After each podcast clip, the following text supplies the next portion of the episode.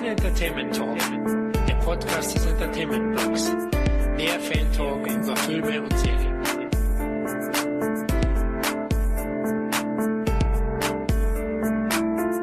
Hallo liebe Hörer zu einer weiteren Ausgabe des Cine Entertainment Talks.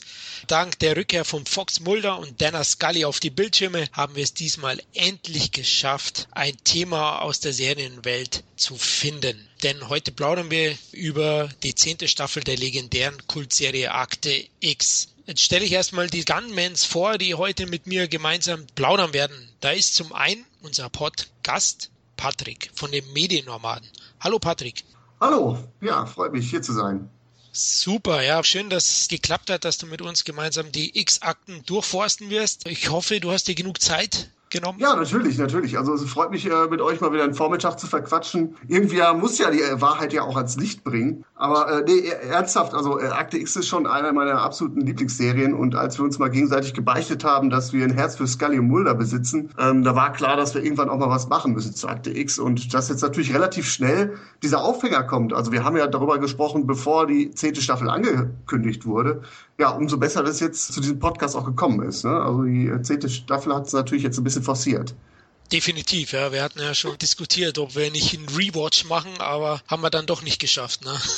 Ja gut, ist natürlich jetzt nicht irgendwie so äh, eine Miniserie, die man mal so eben durchsprechen kann. Da macht es uns die zehnte Staffel ja sehr, sehr leicht. Das stimmt, ja.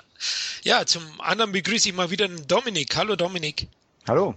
Und hast du die Wahrheit schon gefunden da draußen? Ich finde jeden Tag eine neue Wahrheit. Das ist so schön am Leben. Ne? Aber ähm, ich suche sie seit Akte X rausgekommen ist, mit Mulder und Scully. Und äh, schön, dass das Herz, das wir für Mulder und Scully haben, schon angesprochen worden ist. Mein schlug ein bisschen mehr für Scully als für Mulder. Aber über den Sexappeal von Gillian Anderson können wir auch später noch reden. äh, aber es ist definitiv die Rückkehr von Akte X eine Sache, die man schon kaum noch für möglich gehalten hat man hat ja so viele Jahre damit zugebracht, dass es immer wieder Gerüchte gab. Gibt es nochmal einen dritten Kinofilm? Gibt es nochmal irgendetwas, eine Miniserie?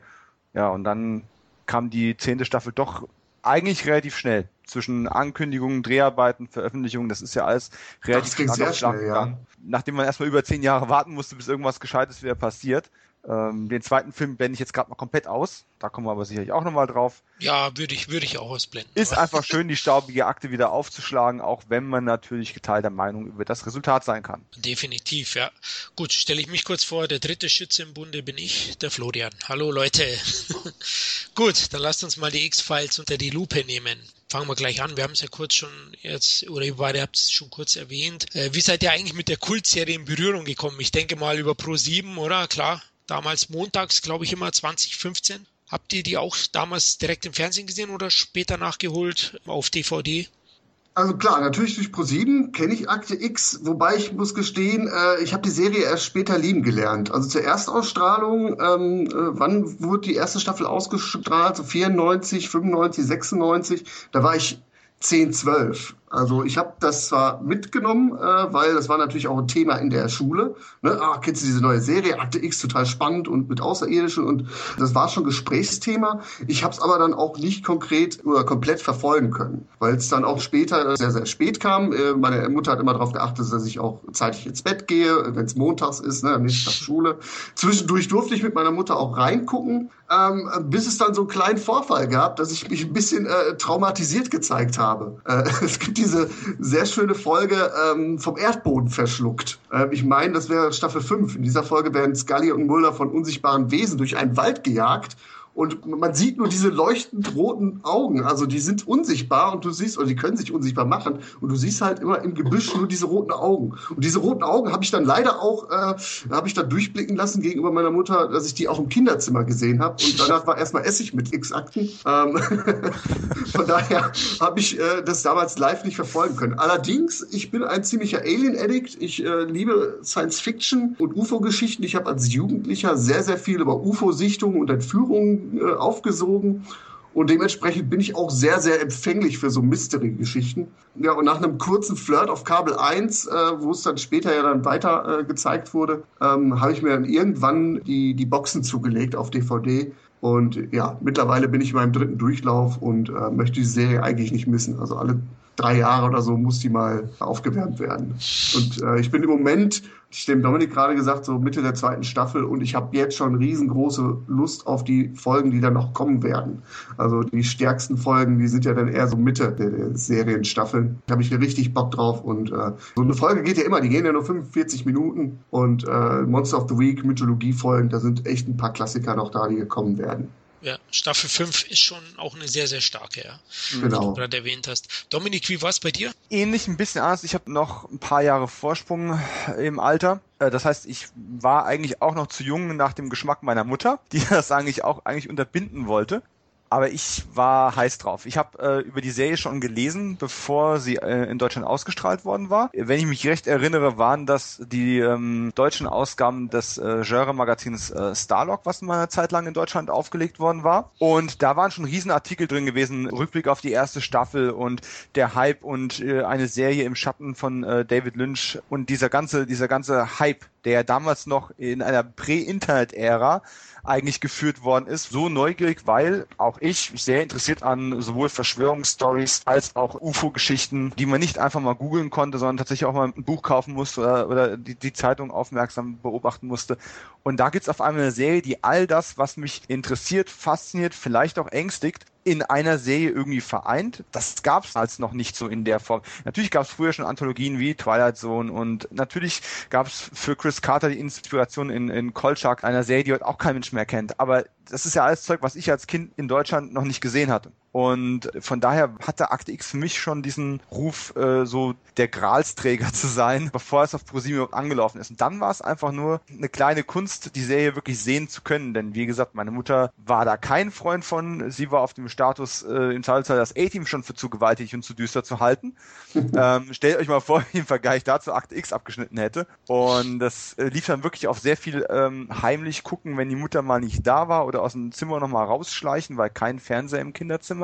Und äh, ich habe es im Wes Craven Podcast, glaube ich, schon mal gesagt. Ich hatte nie so diesen Effekt, dass ich wirklich viele Filme zu früh geguckt habe, von denen ich lange Angst gehabt hätte. Aber Akte X zu gucken, spät abends im Dunkeln allein im Haus, wenn die Familie nicht da ist und dann auch im Dunkeln ins Zimmer äh, ähm, zurückschleichen zu müssen, wenn der Fernseher aus ist, weil man konnte ja kein Licht anmachen, denn irgendwann hat die Nachbarin mal nachts um 10 noch das Licht äh, aus unserem Haus kommen sehen, hat seine Mutter gepetzt und dann gab's Ärger. Also man musste da ja wirklich, man musste ja in Sachen Vertuschung schon auf Regierungsverschwörungsniveau irgendwo arbeiten, gefühlt.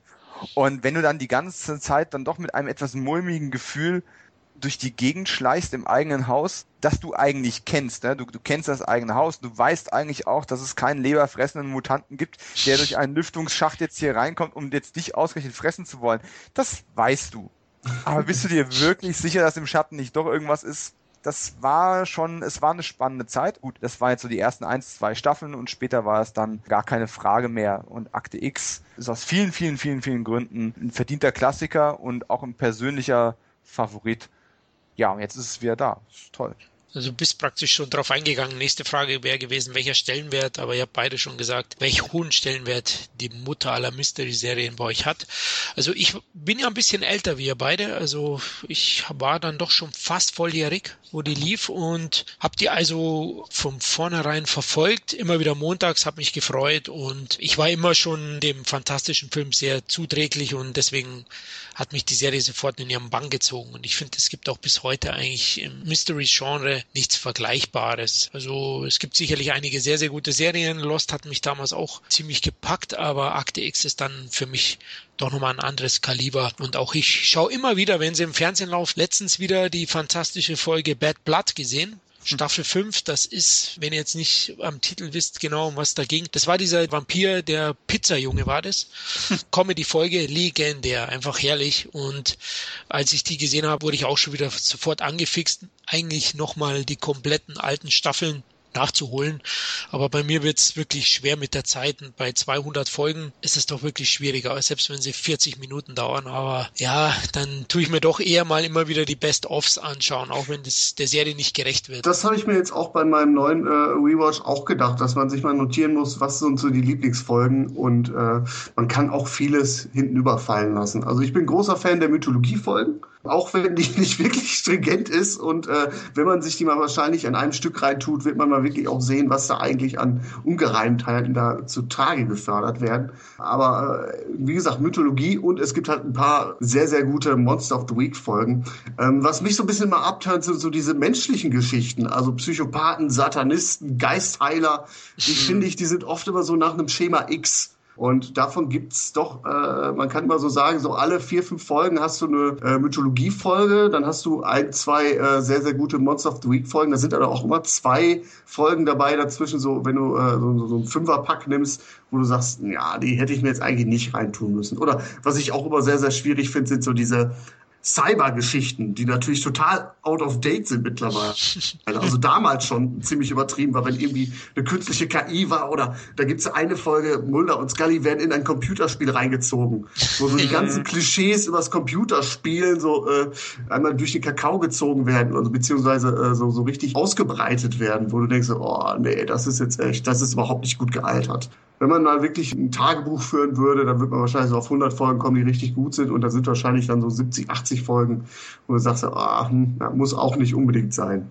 Ja, sehe ich eben ähnlich. Deswegen ähm, aufgrund von Zeitmangel werde ich es wohl so machen. Aber ich habe es leider nicht mehr alles im Kopf. Aber es gibt natürlich gewisse Folgen, die sind absolute Favoriten. Also Bad Blood ist eine, aber es gibt auch die Redux Doppelfolge. Wirklich? Das war so die. Ja? Entschuldigung, ich da reinkrätsche, aber Klar, gerne. Ich, hab, ich war ein Riesenfan auch von den Mythologie-Folgen. Mhm. Und diese Redux 2 oder sogar 3 Teile, ich glaube, da hing noch eine Folge mit dran, ähm, oder ging eine voran, die noch dazugehört. Das war so die erste Mythologie-Folge, die zwar optisch sehr gut aussah, die war sehr gut umgesetzt, handwerklich, aber die ging mir inhaltlich tatsächlich zum ersten Mal so ein bisschen gegen den Strich. Das war auch die erste VHS, die damals rauskam, wo ich gekauft habe und dann gedacht habe, meh. Also gut, meh hat man damals noch nicht gesagt, aber es war so, ich weiß nicht. Welche, welche war das? Da hilft mir nochmal auf die Sprünge. Ähm, das war äh, der Staffelauftakt von Staffel 6, meine ich, oder? Ja. Nee, 5, Entschuldigung, es war 5. 5, ja. Ähm, genau, es, es gab noch die Schlussfolge von der vierten Staffel und dann waren es die ersten beiden Folgen in der fünften Redux 1 und Redux 2. Das hatte eigentlich alle Zutaten, die man bisher so mochte, hatte auch einen ziemlich interessanten Look, aber irgendwie hat's nicht gereicht, einfach die ganzen Verschwörer damit reinzupacken. Und übrigens war auch kurz vor deiner Erdboden verschluckt Geschichte. Ja, ja, genau, kam, genau. Kam kurz da drauf, ja. Ja, es ist ja auch dann irgendwo ein Problem. Also am Anfang, wenn du die Mythologie-Folgen guckst, dann äh, versuchst du doch alles so beieinander zu halten. Wenn du in Staffel 2 bist, dann hast du doch relativ präsent, was in Staffel 1 passiert ist. Und dann so ab Staffel 4, 5 wird's richtig schwierig, auch der Mythologie zu folgen. Und wenn man sich mal wirklich überlegt, was passiert da eigentlich oder was für Details hast du? Du führst eine Liste. Gucken wir mal an, was, was haben wir denn bisher auf der Habenseite? Das schwarze Öl. Mhm. Ähm, was ist das schwarze Öl? Äh, das schwarze Öl ist eigentlich immer anders. Also mal beherrscht es Menschen, manchmal äh, werden daraus Aliens, manchmal werden daraus Supersoldaten und dann hast du da diesen Kopfgeldjäger, der auch immer irgendwie anders, äh, immer vom gleichen Schauspieler gespielt wird, von Brian Thompson, aber irgendwie immer eine andere Rolle spielt. Und wenn du das alles mal auflistest, was da eigentlich an Fakten präsentiert wird, dann wirst du schon in der vierten oder fünften Staffel dann irgendwann da stehen und sagen so, eigentlich ist das riesengroßer äh, äh, Kappes, den du hier guckst. Man muss natürlich Akte X zugute halten, äh, das macht auch irgendwie Akte X aus, ne? dass äh, immer wieder was neu interpretiert wird, plötzlich irgendwelche Theorien umgeschmissen werden. Ähm, und eigentlich ist es dann auch nachher Jacke wie Hose, du willst einfach gut entertained werden. Ne? Ja, mhm. aber, aber Dominik Redux, Redux 2 war die hundertste Folge. Das war ja, okay. eine das magische, eine magische Zahl. Also ich fand vor allem das Setting ganz gut. Das war ja auch diese Krebsfolge ne, mit an sich. Ja? Also mm. das war ja auch ein großes Thema da. Ich fand es dann auch ganz gut, auch da mal so eine zeitgemäß äh, Sache mit einzubauen. Also mir hat Redux gut gefallen. Ich bin auch gespannt, wie es mir im Rerun jetzt gefallen wird, weil für mich ist der Effekt, ich habe die Serie kommt damals komplett im Fernsehen dann verfolgt, habe mir dann auch die DVD-Boxen gekauft. Das war ja eine der ersten Serien, die auf DVD äh, damals rauskam. Schweineteuer, also, ne? Schweineteuer. Die haben ja damals um die 100 Euro pro Staffel gekostet, als es am Anfang rauskam in diesen Digipacks. Und äh, heute kannst du die Blu-ray-Staffel für unter 200 schießen. Das ist schon Wahnsinn. Auf der anderen Seite habe ich seit dem Ende der TV-Ausstrahlung, was jetzt auch schon, was ich 12, 13 Jahre ähm, her ist, die Serie nicht mehr komplett gesehen. Ich habe sie bei keiner Fernsehwiederholung mehr gesehen. Und ich habe die DVDs zwar alle gekauft, aber ich habe mal geguckt, ich habe sie sogar nur bis Staffel 4 oder 5 ausgepackt. Also ich habe jetzt tatsächlich meinen zweiten kompletten Durchlauf überhaupt erst vor mir. Ansonsten kenne ich ein paar Folgen natürlich sehr, sehr gut, gerade diese VHS-Episoden eben. Aber viele, viele Sachen habe ich jetzt unglaublich lang nicht mehr gesehen. Und das ist das andere, jammen sieht eine ganze Menge Fehler, die gemacht worden sind, oder wo man einfach gemerkt hat, die Autoren hatten sich ein Mysterium aufgebaut und haben das später einfach wieder über, über den Haufen geworfen. Du siehst aber auch viele, viele Verbindungen, die du vielleicht beim ersten Mal gar nicht wahrgenommen hast, wo sie dann doch sehr detailverliebt auf Sachen eingehen, die schon zwei, drei Staffeln her sind, die der Normalverbraucher vor allem in den 90ern bis dato längst vergessen hatte. Es ist eine sehr interessante Erfahrung, das heute nochmal zu gucken. Ja, die waren schon auch in ihrer Zeit ein wenig voraus. Ne? Maßstäbe haben die auf jeden Fall gesetzt. Also würde ich sagen, Akte X gehört zu eurer Jugend, oder? Ein Stück Kindheit bei euch beiden? Definitiv. Also es hat mich, hat mich geprägt, definitiv. Also es hat mir bestimmt ein halbes Jahr äh, schlaflose Nächte bereitet. Also von daher, äh, und ich komme ja auch wieder gerne, gerne zurück. Und man muss ja überlegen, was ist ja danach gekommen. Es gab ja noch viele Serien, die in dem Kielwasser geschwommen sind. Also ich denke da an Outer Limits, die glaube ich mit damals äh, mit Akte X auch gleichzeitig ausgestrahlt ist. In dem Akte X um 20 Uhr und äh, um 21.15 Uhr in Outer Limits oder, oder Roswell oder so. Das waren alles auch keine schlechten Serien, aber die interessieren mich heute nicht mehr. Kein Akte X, ja. ja. Definitiv. So. Es, es gab damals einen ganzen Boom ja von diesen Serien und man darf ja auch eins mal nicht vergessen, für die historische Einordnung war Akte X ja zusammen mit Emergency Room somit die erste Serie, die tatsächlich eine Art Kinoqualität ins Fernsehen gebracht hat. Bis dato war ja Fernsehen immer der kleine Bruder oder der, der Stiefbruder vom Kino gewesen. Und du warst entweder Fernsehschauspieler oder du warst Filmschauspieler. Und in den 90ern ist es ja irgendwann gekippt. Und das hat mit Akte X und mit dem, was die teilweise auch an Produktionsstandard rausgehauen haben, hat das eigentlich auch mit angefangen. Und die waren auch mit einer der ganz frühen Serien, die dann äh, auf 16 zu 9 irgendwann umgestellt haben im Laufe ihrer Spielzeit. Und wenn man sich jetzt heute die, diese Episoden anguckt und dann sagt, ja gut, der CGI-Effekt ist aber ein bisschen äh, arg überholt. Natürlich ist der überholt. Es ist ein CGI-Effekt aus den frühen 90ern, aus dem Fernsehen. Und trotzdem, wenn man sich ein paar von den alten Folgen heute mal anschaut, ist da teilweise ein Aufwand auch betrieben worden mit Material, mit Statisten, mit, mit Helikoptern, mit Explosionen, den du bei einer heutigen TV-Serie fast gar nicht mehr geboten bekommst. So Eventserien wie Game of Thrones mal außen vor aber bei einer Folge Navy CRS oder Bones, da hast du keinen großen Aufwand mehr. Du hast deine Studiokulissen, mhm. du siehst ein paar neue Apartments, einen neuen Tatort und hast vielleicht noch einen tollen Gaststar. Das sind die Zutaten von so einer Procedural-Serie, die du heute im Fernsehen hast. Bei Akte X hast du unglaublich viel mehr zu sehen bekommen. An ja. Settings, an Material. Ich würde sogar so weit gehen und sagen, die alten Staffeln haben teilweise mehr Production Value als äh, jetzt die zehnte Staffel. Also ich fand einige Staffeln, ja. äh, Staffelfolgen jetzt von der neuen sahen vergleichsweise runzlig und klein aus. Also für die, für die Geschichte, die sie erzählt haben. Äh, ja. Ich denke da zum Beispiel als Staffelfinale, wo es plötzlich äh, äh eine globale Dimension hat aber äh, es wird aufgrund des Production Values wird es nie so wirklich greifbar, dass es da wirklich um eine globale Katastrophe geht, sondern äh, es ist eigentlich sehr, sehr Kammerspielartig, die mhm. letzte Folge. Du hast Mulder, der sich mit dem Raucher auseinandersetzt, du hast Scully, die sich mit Monica Wace trifft und die quatschen und die quatschen und zwischendurch hast du zwar immer ein bisschen äh, Fernseheinspieler, so okay, äh, die Welt gerät aus den Fugen, die Leute versuchen sich alle irgendwie äh, aufgrund dieser Krankheit impfen zu lassen, aber das kommt einfach nicht rüber und ich finde so diese globale äh, Ausmaße von Verschwörung, das hat Akte X zu seinen Hochzeiten viel besser hingekriegt als jetzt die neue Staffel. Das ja. stimmt, ja. An, an, der Stelle vielleicht noch zwei Hinweise. Erstens, liebe Zuhörer, an der Stelle Spoiler-Alarm.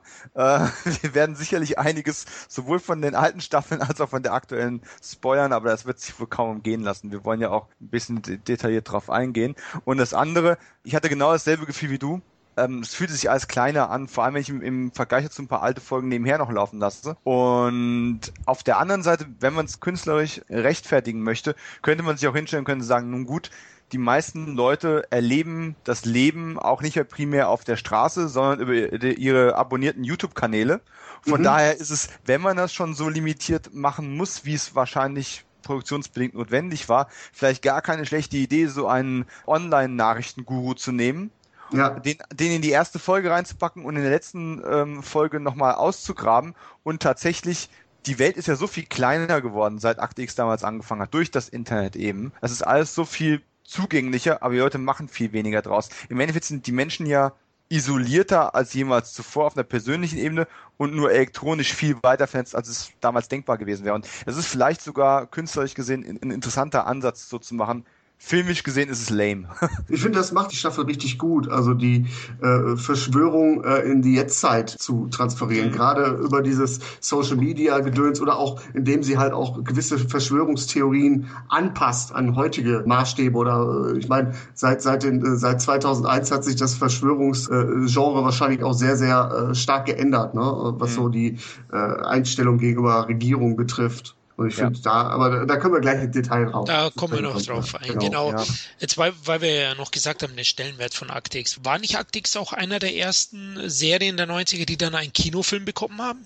Es gab ja. sicher noch einen, aber ich glaube, Akte X, also der Kinofilm war ja auch recht erfolgreich, der Kinoausflug, ich glaube 98 war es.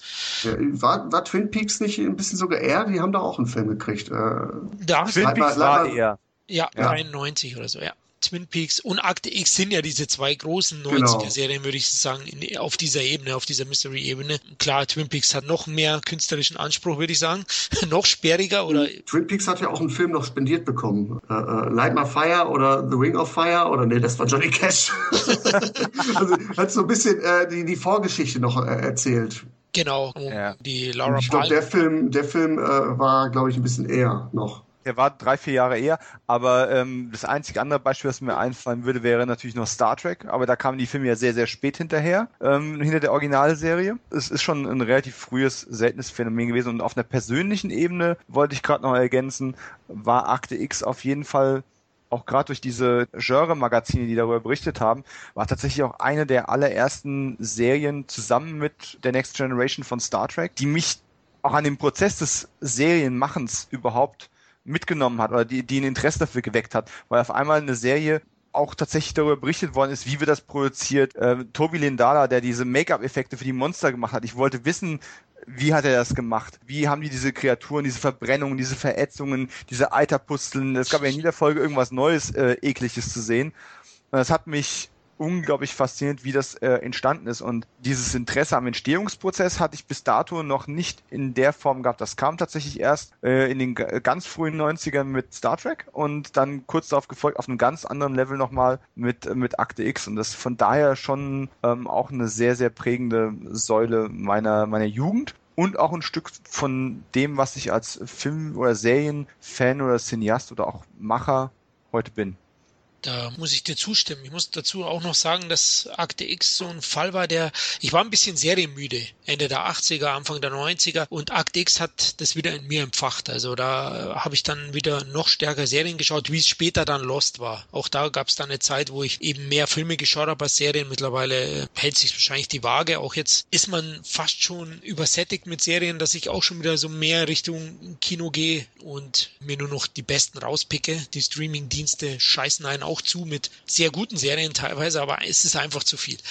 Aber Akte X hat da auch vieles in mir entfacht wieder. Die Seriengeilheit sozusagen. Wie ist das denn so mit Sachen wie Fringe oder Supernatural? Die werden, gelten ja immer so als, als Akte X im Geiste. Ähm, da habe ich bisher noch keinen Zugang zu gefunden. Fuck, ich liebe äh, Supernatural. Also, ja, okay. äh, also Fringe war mir auch, habe ich auch gesehen, drei Staffeln. Ich habe es immer noch nicht ganz durch. Irgendwie waren mir die Charaktere teilweise doch dann etwas zu schrullig. Ja, ich kann es gar nicht so so genau beziffern, warum ich da dann zeitweise ausgestiegen bin. Aber hm. Supernatural bin ich absolut großer Fan. Steck aber im, in Staffel 8, glaube ich, gerade drin und ist, glaube ich, jetzt wieder verlängert auf Staffel 12 oder oder 11. Dominik, weißt du mehr Supernatural? Mm, weiß ich nicht, weil Supernatural, da sehe ich das handwerkliche Erbe von Akte X schon ein bisschen drin. Es ist ja so ein bisschen, als würdest du sagen, ich liebe Akte X, ich möchte aber sowas wie Buffy machen, also mache ich Supernatural. Und ähm, weil es bringt einen extrem ja. düsteren, dunklen Look, es bringt eine gewisse Härte, es bringt den Versuch eines Production Values, auch wenn der auch nicht so hoch ist, und kombiniert es aber mit vielen, vielen Elementen, die zum Beispiel auch Buffy groß gemacht hat ich bin in Supernatural aber auch nicht so super reingekommen, obwohl die, viele meiner Freunde, auf deren Meinung ich viel Wert lege, das ähm, auch gucken und äh, auch sehr, sehr schätzen. Ich habe, glaube ich, die ersten zweieinhalb Staffeln erst gesehen, weil es mir dann doch ein bisschen zu formelhaft war. Ich bin sicher, es wird besser und es wird noch Varianz kommen, aber ich konnte irgendwann die 50. Ähm, Dämonenbesiegung durch Salz ausstreuen einfach nicht mehr sehen. Äh, Fringe habe ich komplett durchgeschafft zum Glück haben die mich irgendwann mit der Story dann doch noch abgegriffen, weil dieses Dimensionengespringe dann doch mal ein anderer Ansatz war. Aber gerade am Anfang hatte ich ein Riesenproblem damit, dass das wirklich ein ja ein ganz extremer Akte X-Klon gewesen ist. Vom ganzen Aufbau, von der Idee, äh, von allem. Und wenn ich dann an die 90er zurückdenke, ich weiß nicht, ob ihr Dark Skies gesehen habt, aber das war quasi ja. Akte X in den 60ern. Und die fand ich toll, ist aber ziemlich niedergemacht worden und nach 18 Folgen eingestellt worden. Ja, hier hatte man ein tolles Konzept, eine tolle Idee und ist auch sehr hohen Production Value. Aber wenn das schon Akte X in den 60ern war, ist Fringe nichts anderes gewesen als ein Akte X-Klon in den 2000ern. Hab's komplett gesehen, find's gut, hab aber kein Bedürfnis jetzt nochmal einen Rerun zu machen. Also ich müsste es jetzt nicht nochmal sehen, ich brauche keinen Nachfolge-TV-Film. Das Thema ist für mich abgeschlossen. Da rufst du gerade was bei mir hier vor. Also Dark Skies fand ich richtig geil. Super geil. Aber das hat mir auch ein paar schlaflose Nächte. Das war ja so äh, Roswell oder in den 60er Jahren so ein bisschen Nachklang von Roswell. Mhm. Und äh, da kann ich mich noch erinnern, dass da irgendwie so, so ein Alien im Garten saß, in so einem Busch und dann irgendwie mit dem Finger so rauszeigt und da waren irgendwie auch Kinder im Spiel. Also das hat mich auch irgendwie, glaube ich, sehr, sehr geprägt eine Zeit lang. Ja, vor allem diese Ganglien, die in, in dem Rachen dann saßen, wenn diese Tentakel aus dem Mund rauskommen, das ja. ist dann tatsächlich ziemlich eklig gewesen. Gibt's übrigens auf DVD, kann ich jedem mal empfehlen, mal einen Blick reinzuwerfen. Habe ich nicht gesehen. Oh, ähm, ist, ist an mir vorbeigegangen. Cool. Ist cool, ist okay. Cool. Hört sich gut an, aber ich bin ja noch bei Supernatural und bei Fringe. bei, bei, Fringe muss ich dir recht geben. Ich habe auch immer so diesen Akte X-Geschmack gehabt und bin auch nicht ganz so warm geworden mit den Charakteren, muss ich ganz ehrlich sagen. Also, wie ich schon gesagt habe, also ich würde es wahrscheinlich auch nicht nochmal schauen. Irgendwann werde ich es bestimmt schaffen, das Ding zu beenden. Aber ja, mehr als gut ist es dann nicht. Supernatural ist natürlich auch sehr gefällig. Ja, es ist schon, wie du gesagt hast, eben dieser Buffy-Effekt ist dabei. Aber die Serie gewinnt wirklich deutlich an Varianz. Muss aber sagen, ab Staffel 5, ursprünglich war er von Eric Krippe oder so heißt der äh, Showrunner, ja. war es ja auf fünf Staffeln ausgelegt und man merkt das schon. Ab Staffel 6 dann äh, so einen leichten Einbruch, ähm, dass sie da wieder neu starten müssen. Ne? Man, eigentlich war die Story schon zu Ende erzählt. Aber mit Staffel 8, finde ich, gewinnen sie dann wieder und äh, kommt wieder neue Fahrt auf, auch wenn das Ganze natürlich ja sich irgendwie teilweise dann doch wiederholt. Es war ja aber bei Akte X auch nicht anders, finde ich manchmal. Also Monster of the Big Folgen, wenn man dann alle Staffeln so gesehen hat, dann gibt es dann schon immer wieder mal äh, Déjà-vus. Definitiv, mhm. genau. Kurz zu den, zu den Kinofilmen, bevor wir dann endlich mit Staffel 10 loslegen. Ähm, hm. Wie fandet ihr die Kinofilme? Also den ersten fand ich, fand ich recht gelungen, 98. War ja parallel noch zur Serie. Wie hattet ihr die empfunden? Ich habe den Film damals in der chronologisch richtigen Reihenfolge tatsächlich im Kino auch gesehen. Ähm, zwischen Staffel, was war es, 5 und 6. Der Film hatte damals das Problem mit der Erwartungshaltung. Weil irgendwie ich weiß nicht warum, man ist aber ein Stück weit davon ausgegangen, wenn du jetzt den großen Akte X Kinofilm siehst, dann wirst du wissen, was los ist. Die werden dir, die ja. werden dir verraten, was Sache ist. Du wirst Aliens ohne Ende sehen. Du wirst genau wissen, wer wem wann was wo verschwiegen und erzählt hat oder auch nicht. Und dann bist du ins Kino reingegangen und du hast im Trailer auch schon gesehen, oh, Mulder und Scully, die werden gleich knutschen. Endlich, fünf Jahre darauf gewartet, es kommt doch soweit. Und dann kommst du raus und, und alles, worüber du reden kannst, keine Aliens und diese scheiß Biene. Ja, ähm, jeder, der den Film gesehen hat, wird genau wissen, was ich meine. Ja. Ähm, diese Biene hat ja wirklich die Leute dann mehr beschäftigt als alles andere. Und von daher war man damals vielleicht dann doch ein bisschen enttäuscht. Aus heutiger Sicht muss ich sagen, war es ein Film, der unglaublich vielen Sachen auch wieder gerecht werden musste. Und der ist eigentlich toll. Der hat was draus gemacht, dass er einen viel größeren Production Value noch bieten konnte als die Serie, die schon einen sehr hohen ähm, Standard erfüllt hat. Und natürlich musste der es irgendwie vage und offen halten. Er musste dir was zeigen und er musste doch, durfte doch nicht zu viel sagen, weil die Serie lief ja noch. Das ist mir aus heutiger Sicht völlig klar. Damals habe ich irgendwie, keine Ahnung, äh, als der 16-jährige oder 17-jährige Dominik ins Kino gegangen ist, oder wie halt auch immer ich damals war, habe ich irgendwie was anderes erwartet. Aus heutiger Sicht Top-Film. Im Gegensatz zu Akte X2. Patrick, bei dir?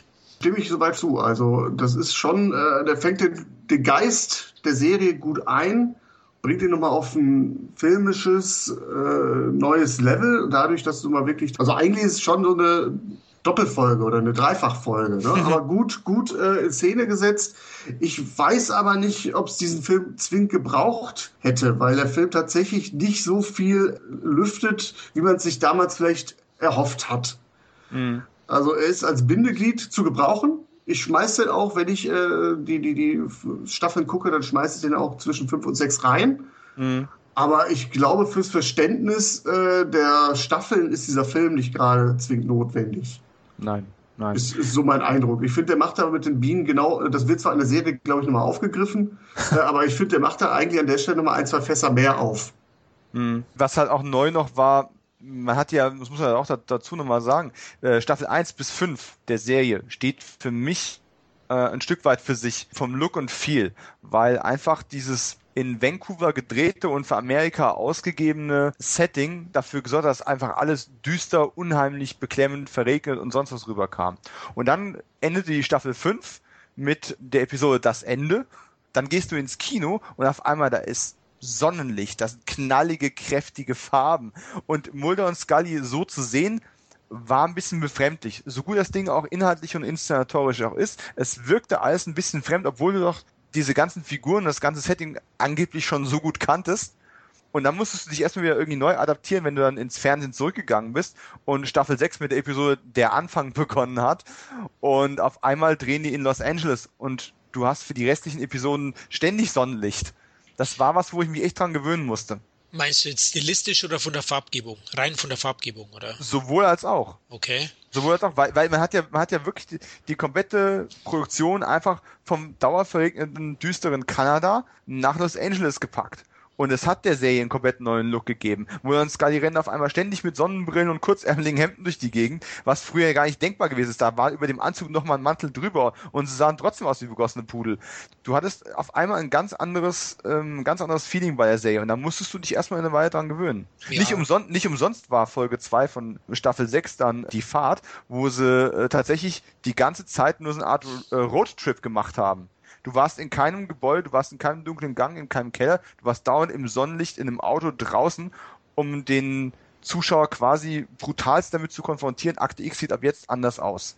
Wurde wohl so vorbereitet, ja. Vielleicht auch ja. Äh, der Zeit geschuldet, ich weiß es nicht. Man in Black kam ein Jahr vorher, die hatten auch Sonnenbrillen.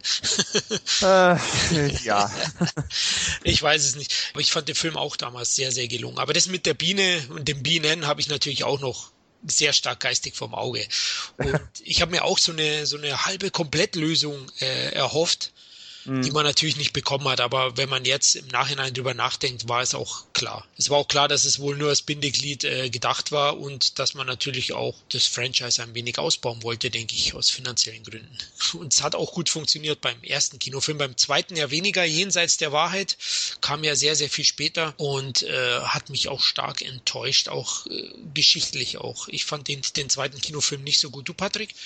Den habe ich gar nicht gesehen. Genau aus diesem Grund, weil der Film äh, erzählt eine Serienmördergeschichte. Und das hat mich schon, also als ich die äh, Zusammenfassung gelesen habe, äh, schon ziemlich abgeturnt. Weil ich tatsächlich oft äh, also diese Monster of the Week Folgen oder die Mythologie Folgen sehr, sehr gut fand und diese, äh, sagen wir mal, diese profanen Geschichten aus dem Leben gegriffen, in Anführungsstrichen, äh, äh, die haben mich dann nicht so wirklich abgeholt. Also ich glaube, da geht's ja auch dann auch um, um um äh, einen Serienmörder. Ne? Äh, wie ist die Story? Habt ihr die nochmal auf dem, auf dem Lager? Ja, ja, ja, ja, doch, doch. Man, man kann schon eine Serienmörder-Story nennen, die natürlich einen, einen leicht übernatürlichen Toucher noch hatte. Genau, das muss ja dabei sein, aber du hast schon recht. Also du hast es ja vorhin erwähnt. Ja, ich war damals enttäuscht. Mir kam es so vor, als ob ein bisschen die Luft raus war. Und der zweite Kinofilm war auch der Grund, warum ich nach der Bekanntgabe, dass die zehnte Staffel kommen wird, ein wenig Zweifel hatte. Weil ich gedacht habe, Chris Carter und sein Team haben es nicht mehr drauf. Hm. Bei mir war es tatsächlich anders. Der lief ja, schlag mich, sechs Jahre später. Ja, also die, ungefähr. Die, Ser die Serie endete relativ unbefriedigend. Zumindest für mich. Der abschließende Zweiteiler, die Wahrheit eins und zwei Und es kam nicht wirklich die Wahrheit. Es war eine Art Best-of-Episode, äh, die nicht wirklich viel Neues gebracht hat. Und dann war die Serie auf einmal vorbei man musste fast sagen, gut so, weil man hatte sich wirklich ein bisschen ausgepowert. Hatte ich zumindest das Gefühl. Und dann kommt dann irgendwie so fünf Jahre später auf einmal die Ankündigung, hey, wir machen jetzt doch noch einen Kinofilm. Und auf einmal ist die alte Spannung wieder da, das Feuer. Und so, oh, jetzt kommt die Auflösung.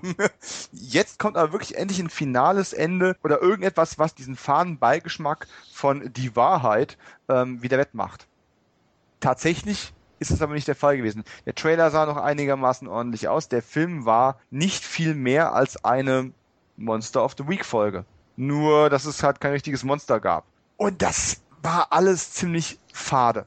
Und als dann die, jetzt die Ankündigung kam, ähm, wir machen doch noch eine, eine limitierte Miniserie, sechs Episoden, Staffel 10, war mein erster Gedanke, das ist eine schlechte Idee, weil sie haben es schon mit dem Ende der Serie und mit dem zweiten Kinofilm verkackt aber jetzt der, der unmittelbar nachkommende zweite Gedanke war, Sie können es nicht schlimmer machen. Sie können das eigene Erbe nicht noch mehr mit Füßen treten, als es mit dem Serienende und dem, dem äh, Kinofilm-Nachklapp schon getan haben. Diese Staffel 10 hat eigentlich nur das Potenzial, etwas mindestens gleichwertiges oder besseres zu machen, weil so schlecht kann die Arbeit aller Beteiligten eigentlich nicht nochmal werden.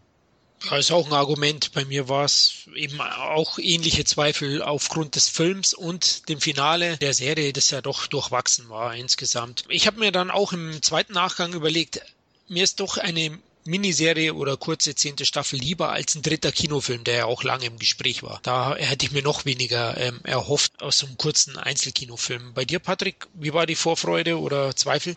Ähm, ich muss ehrlich sagen, ich habe nicht besonders viel erwartet.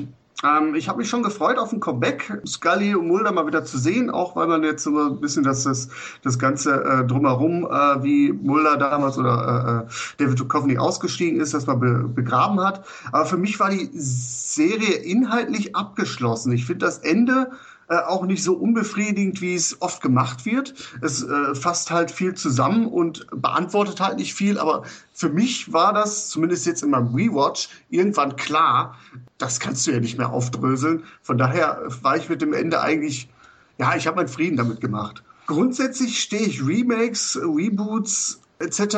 aufgeschlossener gegenüber als noch vor fünf, sechs Jahren. Vor fünf, sechs Jahren hätte ich gesagt, lass die Serie ruhen, es ist egal, äh, wir brauchen nicht was Neues. Äh, vieles lebt halt aus der Nostalgie raus. Ähm, aber wenn ich mir so jetzt angucke, was man äh, für Serien und Franchises wiederbelebt hat, also ich denke vor allem letztes Jahr, Mad Max, Star Wars, Jurassic World, ähm, da steckt oft eine hohe Qualität hinter. Klar, das ist sicherlich ein Cash Grab.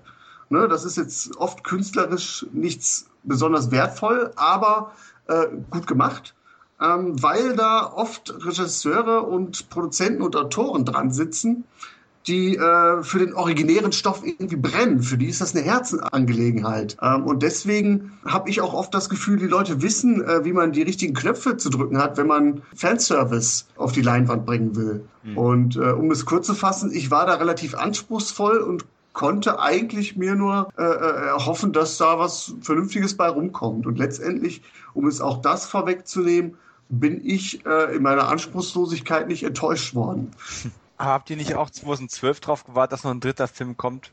Weil jeder, der die Serie komplett durchgesehen hat, hätte doch eigentlich gesagt, 2012 ist das Jahr gewesen, was prophezeit worden ist, ähm, zumindest gegen Ende der Originalserie, dass es dann wirklich losgeht mit einer Eheninvasion, mit der Auflösung und dann wäre das eigentlich der ideale Zeitpunkt gewesen. Ich, als 2012 rum war und es kam kein neuer Film und keine Ankündigung, da war für mich tatsächlich der Punkt, wo ich dachte, okay, jetzt ist es wahrscheinlich wirklich rum. Mhm. Das stimmt, ja. Also dachte schon, dass es dann begraben ist eigentlich. Und ich hatte eigentlich meinen Frieden gefunden. Und trotz Zweifel habe ich mich, umso näher die Staffel kam, umso mehr die ersten Bilder gezeigt worden sind, immer mehr gefreut, auch ähm, meine Serienhelden der 90er wiederzusehen. Fangen wir an oder wollen wir erstmal mit der Synchro loslegen? Kann man ja natürlich auch, weil ist natürlich nur ein deutsches Thema, muss man dazu sagen. Also in den restlichen Ländern oder in der Originalsprache ist das, ist das völlig wurscht.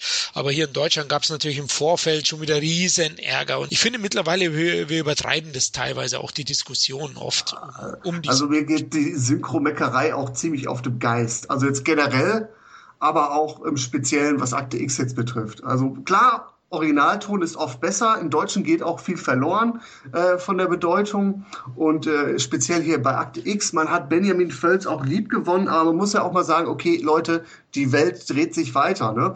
13 Jahre sind eine lange Zeit und ich weiß nicht, ob diese, diese, diese, diese, diese Stimme noch so äh, auch funktioniert hätte vom Völz. Äh, ich muss auch sagen, ich habe jetzt auch nicht den Völz auch im Moment gar nicht so im Ohr. Ich fand die neue Synchronstimme bemüht sich, den Mulder ähm, äh, äh, zu imitieren, so wie wir ihn kennen. Und ich finde, äh, in vielen Momenten trifft er auch den Geist oder die Tonalität von Völz.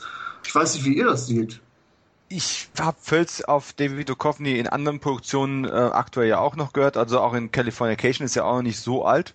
Der passt schon immer noch sehr, sehr gut drauf. Natürlich ist es die Stimme, die man mit Duchovny auch irgendwo zwangsläufig in Verbindung bringt. Ich verstehe sogar den Kreuzzug, den Völz an der Stelle versucht hat und respektiere es ein Stück weit, aber er ist damit bei Akte X den Satz der Wahrheit, äh, also im zweiten Kinofilm, schon auf die Nase gefallen und man hat ihn da bereits ersetzt. wieso fängt dieses Thema jetzt bei der zehnten Staffel überhaupt nochmal von vorne an? Das ist eine Sache, die mir einfach nicht in den Kopf will. Und ich finde es schade, ich hätte es definitiv bevorzugt, wenn man alle Originalsprecher wieder zurückbekommen hätte. Aber kann mir keiner sagen, dass er nach zwei Episoden, wenn er sich erstmal reingehört hat, äh, nicht damit leben kann. Menschen klingen Jahre oder in dem Fall ja über ein Jahrzehnt später sowieso ein bisschen anders da. Ich kann damit leben. Ich finde es schade, ich hätte mir eine andere Lösung gewünscht, aber ich kann damit leben. Mich hat es eigentlich mehr geärgert, dass man nicht wieder den Sprecher aus dem zweiten Akte X Kinofilm genommen hat. Wieso musste man mhm. einen dritten Sprecher jetzt schon bringen? Das ist eine Sache, die mich wesentlich mehr irritiert hat. Warum hat man das nicht einfach gemacht? Das wäre für mich konsequent gewesen, dass man sagt, okay, wir haben uns damals vielleicht ein bisschen äh, zerstritten über die Gehaltfrage, äh, wegen der Völz dann eben nicht nochmal den Auftrag bekommen hat, weil er zu viel forderte. Um mhm. auf Missstände in der Branche aufmerksam zu machen, das darf man ja ruhig auch nochmal ansprechen. Das war ja, ja nobler Grund im, äh, im Prinzip. Aber warum ist man da nicht bei der Neuwahl geblieben? Wahrscheinlich einfach auch aus organisatorischen Gründen, weil der Sprecher geradezu ausgebucht war oder äh, es wurde in, in, Berlin synchronisiert und der sitzt in München, was weiß ich, es wird schon irgendeinen Grund gehabt haben. Schade ist es trotzdem. Es wäre für die gerade Linie und für das Nostalgie-Flair wäre es schön gewesen. Ja, natürlich. Also was ich irritierender fand, fand ich die Neubesetzung von äh, Mitch Pilecki, also ähm? Director äh, Skinner, weil ich fand, äh, während, während der neue Sprecher von Mulder ja versucht hat, so den Ton zu treffen, äh, hat der neue Skinner im Deutschen äh, durch die Tonalität eine ganz andere Persönlichkeit. Ja. Das fand ich sehr irritierend. Während er früher ja immer so ein bisschen so dieser, dieser äh, äh, Bärbeißige äh, war, war der jetzt ja total soft Mhm. Genau, passt gar nicht zum neuen Badass-Look, ja, den ja. er eigentlich hat. Ja. ja, der ist ja auch jünger geworden im Gegensatz zu Mulder und äh, äh Anderson, fand ich. Also mit Spilecki, äh, da, da, hat irgendwie auch äh, die Regierung ihre Finger im Spiel gehabt. Den haben sie gut konserviert. Ja, es gibt da so eine außerirdischen Rasse, die nennt sich die Botox-Rasse auch. Aber ich glaube, Scully hat auch mit denen Verbindung gehabt, aber da können wir später noch dazu kommen. Ja, gut, ich sag, Mitch Pileggi hat natürlich einen Vorteil, der sah schon sehr jung, sehr alt aus. Und äh, da alterst du einfach anders. Ein Patrick Stewart, ja, ein, ein, Patrick Stewart sah ja auch durch die durch die Glatze und die, den grauen Haarkranz schon äh, mit keine Ahnung 40 schon aus wie 60 und hat sich dann irgendwie gefühlt 20 Jahre nicht verändert. Äh, ja, und jetzt wunderst du dich, dass er jetzt erst 70 ist. Richtig, genau. Und den, den, Effekt hast du bei so ein paar so Leuten auch. Ein, ein Lance Henriksen zum Beispiel, ja? sind wir bei der Schwesterserie Millennium mal ganz kurz. Der sah ja auch schon mit seinem Mondkrater-Gedächtnis-Look-Gesicht äh, schon als vergleichsweise junger Mann schon aus wie über 50 und der hat dann sehr, sehr lange eigentlich gefühlt ein Alter behalten, bis er halt wirklich dann jetzt mit über 70 dann massiv eingebrochen ist. Und mhm. wenn ich wenn ich dann lese, dass ein Clint Eastwood sich ähm, bei den Dollarfilmen bewusst dazu entschieden hat, möglichst alt auszusehen und Falten noch zu betonen und mit dem Stoppellook noch älter zu wirken, braucht man sich auch nicht tun, dass der gefühlt 30 Jahre lang gleich aussah. Äh, also das ist natürlich so ein Effekt, da hat der gute Skinner ein bisschen von profitiert, aber ich finde es toll, dass du es ansprichst. Dieter Memel als Ersatz für Norbert Gescher. Tut mir leid, Herr Memel, falls Sie das hören, aber das hat einfach gar nicht gepasst. Ja, fand ich, fand ich auch schlimmer sogar im Nachhinein als, als das eben mit Mulder, ja. Also, schade zwar, dass Völz und Pro7 sich nicht einigen konnten und letztlich auch die Fans dann die Leidtragenden waren, aber ich finde auch Schwamm drüber.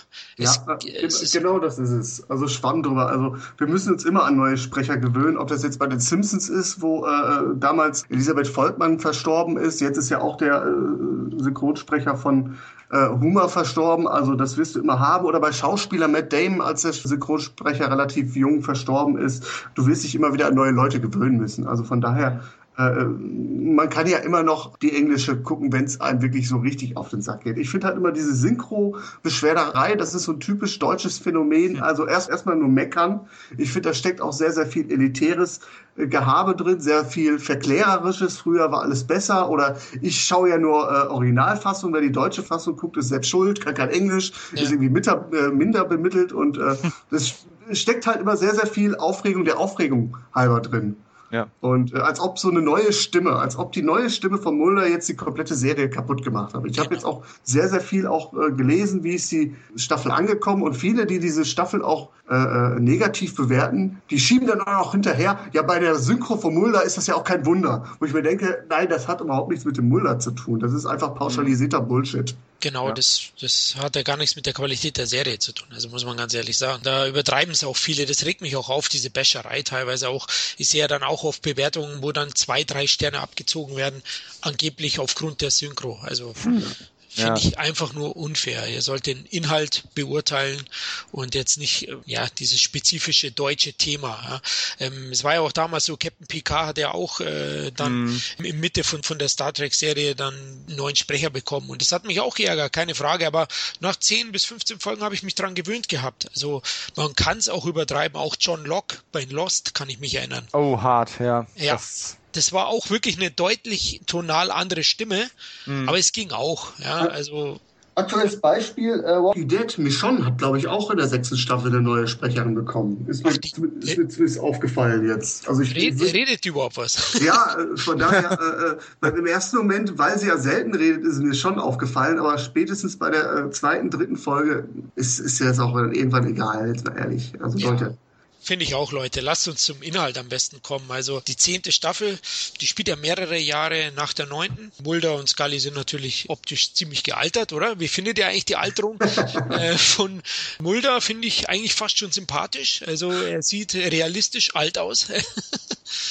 Ja, gut, also Menschen werden älter, das muss man einfach ja. mal festhalten. Und ich finde, bei Mulder ist es auch völlig in Ordnung. Er sieht natürlich sehr, sehr hart verlebt aus. Er sieht so wirklich aus, als hätte er quasi, wäre vom Set von Californication oder er hätte Californication in, in seinem echten hm. Leben, was er ja wahrscheinlich auch gemacht hat, äh, das jetzt ans Set von Akte X gebracht. Das äh, war ja auch so der Tenor bei Twitter oft, so nach dem Motto, gucke ich jetzt eigentlich Akte X oder gucke ich mir Californication an? Und wenn du dann nachher diese Szene siehst, wo er sich da äh, vermeintlich Magic Mushrooms reinhaut, dann passt dieser Look auch unglaublich gut. Also ich ja. finde, ja. find, äh, es sieht bei Mulder ehrlicher aus als bei Anderson.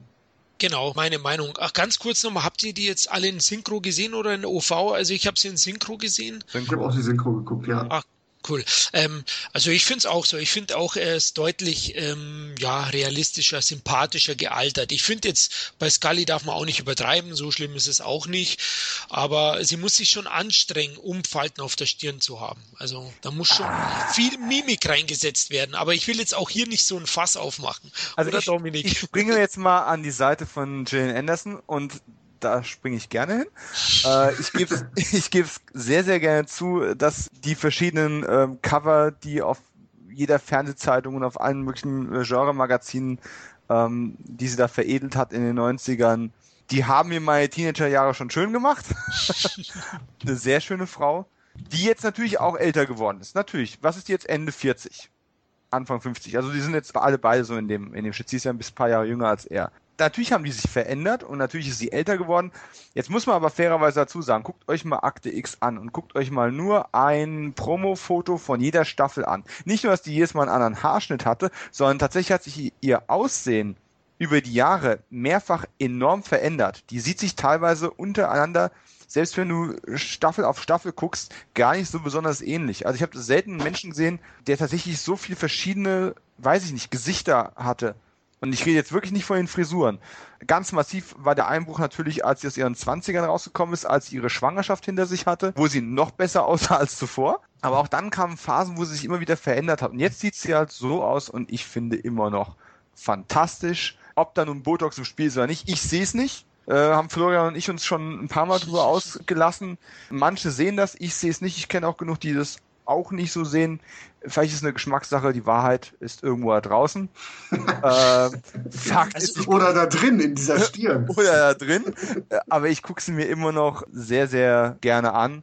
Und ähm, da springe ich jetzt gerade nochmal kurz zurück zu Star Trek. Wenn ihr euch mal die 60er-Jahre-Serie anschaut und dann einen Sprung macht, irgendwie so 15 Jahre nach vorne, wenn die dann die Kinofilme 2, 3, 4 und so gemacht haben, hm, da sahen sich Scotty und Kirk auch nicht mehr so ganz ähnlich. Und äh, sind wir mal froh, dass die beiden noch so gealtert sind. Das finde ich auch übrigens, also äh, Scully ist ja 47 erst, Duchovny ist schon 56, glaube ich. Also die sind doch ziemlich auseinander. Ja, nee, 55, also er ist 60er Baujahr, sie 68 und schon ja, sie, sie hat ja gelogen mit dem Alter. Also sie, sie hat, nee, wirklich da, als das um das Casting damals ging, sie war ja erst Anfang 20 gewesen ja. und hätte den Job sonst nie bekommen. Die hat sich künstlich äh, älter gemacht und hat es dann erst irgendwann später gestanden, dass sie ähm, da gemogelt hat, sonst hätte sie die Rolle nie bekommen. Ja, das wird einem auch immer erst jetzt bewusst, wie jung die beiden damals schon waren. Ne? ja. Unglaublich jung und wirklich auch überzeugend. Heutzutage denkt man immer auch erst, äh, die Leute können vielschichtigere Charaktere erst ab 30 spielen. So kommt es mir manchmal mhm. vor, ja.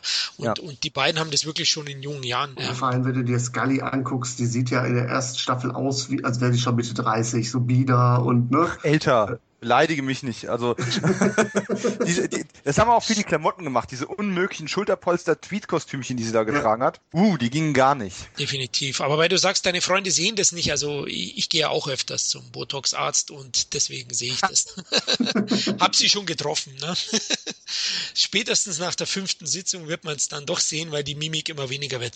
Ja, ich will auch nicht übertreiben, sie sieht gut aus, sie sieht jetzt auch nicht stark gemacht aus, nur im Gegensatz zu Mulder ist mir dann aufgefallen, aufgefallen, na, sie hat ja noch kaum Lachfalten oder, oder Stirnfalten oder, aber sie spielt ja auch immer Scully sehr, sehr bedacht und sehr reduziert, würde ich jetzt mal sagen. Scully ist ja eher ein kühler Typ. Gut, dann, ja, lasst uns gleich mit den Folgen loslegen, oder? Also, sechs Folgen, das sollten wir ja in drei Stunden schaffen heute.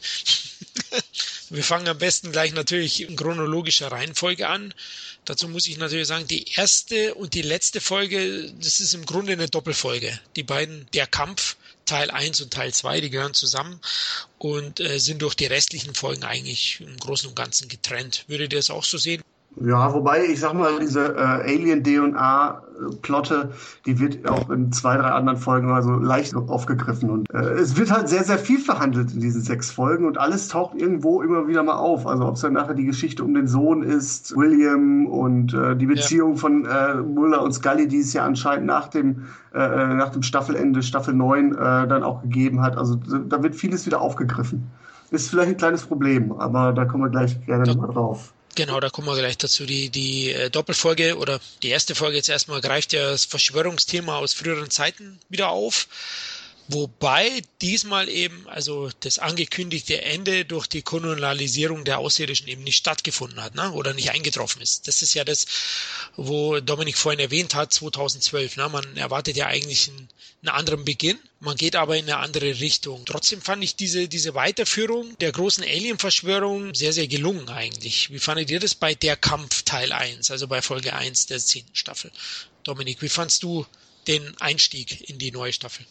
Ja, Staffel 10. Erstmal war ich irritiert, es heißt My Struggle äh, und übersetzt wurde es nicht mit Mein Kampf, sondern mit Der Kampf. Das fand ich schon mal interessant, wenn man diese Synchro-Debatte schon äh, hat, dass man diese Titeldebatte hat, irgendwie kein Mensch interessiert, witzigerweise. Ich wusste gar nicht, was ich erwarten sollte. Mit dem enttäuschenden Finale aus meiner Sicht ähm, und dem noch enttäuschenderen Film aus allgemeiner Sicht, wie will man da weitermachen? Und da muss ich ganz ehrlich sagen, das ist ja auch eine sehr, sehr schwierige Aufgabe. Und mit dem Argument habe ich jetzt in letzter Zeit schon viele Sachen im Podcast ähm, schön geredet. Aber es ist tatsächlich eine schwierige Aufgabe. Du hast diese ganzen Verschwörungen, die sich teilweise ja auch gegenseitig wieder überworfen haben. Äh, die Welt hat sich aber einfach unglaublich auch verändert. Die Fernsehsehgewohnheiten haben sich unglaublich verändert und eben nicht nur die beiden Protagonisten ähm, äußerlich. Von daher das wieder aufzugreifen und irgendwie plausibel alles unter einen Hut zu bringen, das ist nahezu unmöglich und sie haben es geschafft würde ich die Folge jetzt als Folge 10x1 beurteilen, wäre mein Urteil nicht ganz so gut, dann wäre das nur so durchschnittlich, weil die Story, die an sich erzählt worden ist, war jetzt nicht besonders aufregend. Und so viel passiert ist auch nicht. Und der Production Value, da war ich schon von Staffel 4 und 5 irgendwie äh, vor 20 Jahren schon mehr gewohnt. Aber es trägt eben dem veränderten, den veränderten Sehgewohnheiten Rechnung. Dieses Intro war sehr schön gemacht, wo ähm, die neue Mulder-Stimme noch ein bisschen über die Vergangenheit der X-Akten rekapituliert. Ein Motiv, was man auch sehr schön in der sechsten Folge der zehnten Staffel dann wieder aus ähm, Scullys Perspektive nochmal aufgegriffen hat, mit diesen Fotos, die man dann auf den Tisch wirft und dazu die Story nochmal äh, so ein Fotoroman nochmal Revue passieren lässt, so ein bisschen. Und man hat einen ganzen Haufen Dinge wieder angesprochen. Und es ist ja sogar auch in dieser Miniserie, wenn wir es mal so nennen wollen, auch das Datum 2012 wieder aufgegriffen worden. Und es muss mir nicht zwingend gefallen, weil ich diese ganzen Verschwörungs- und UFO-Stories immer toll fand.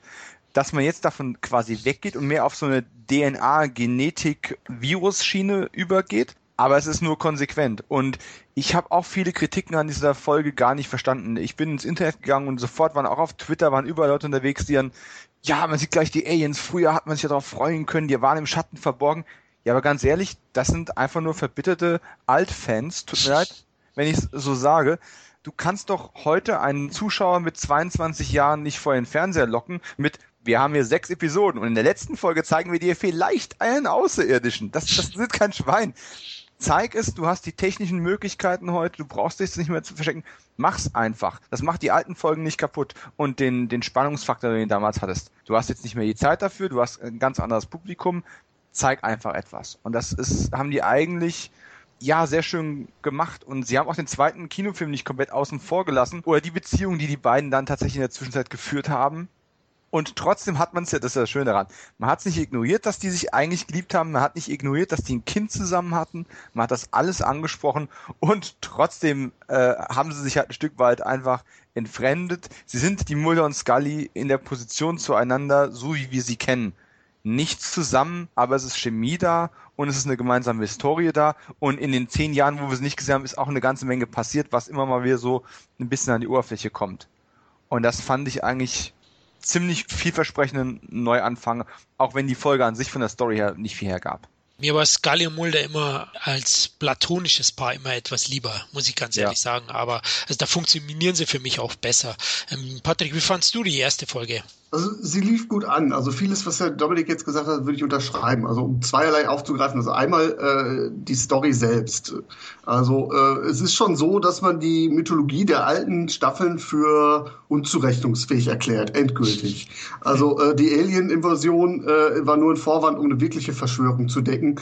Im ersten Moment hört sich das schon ziemlich doof an.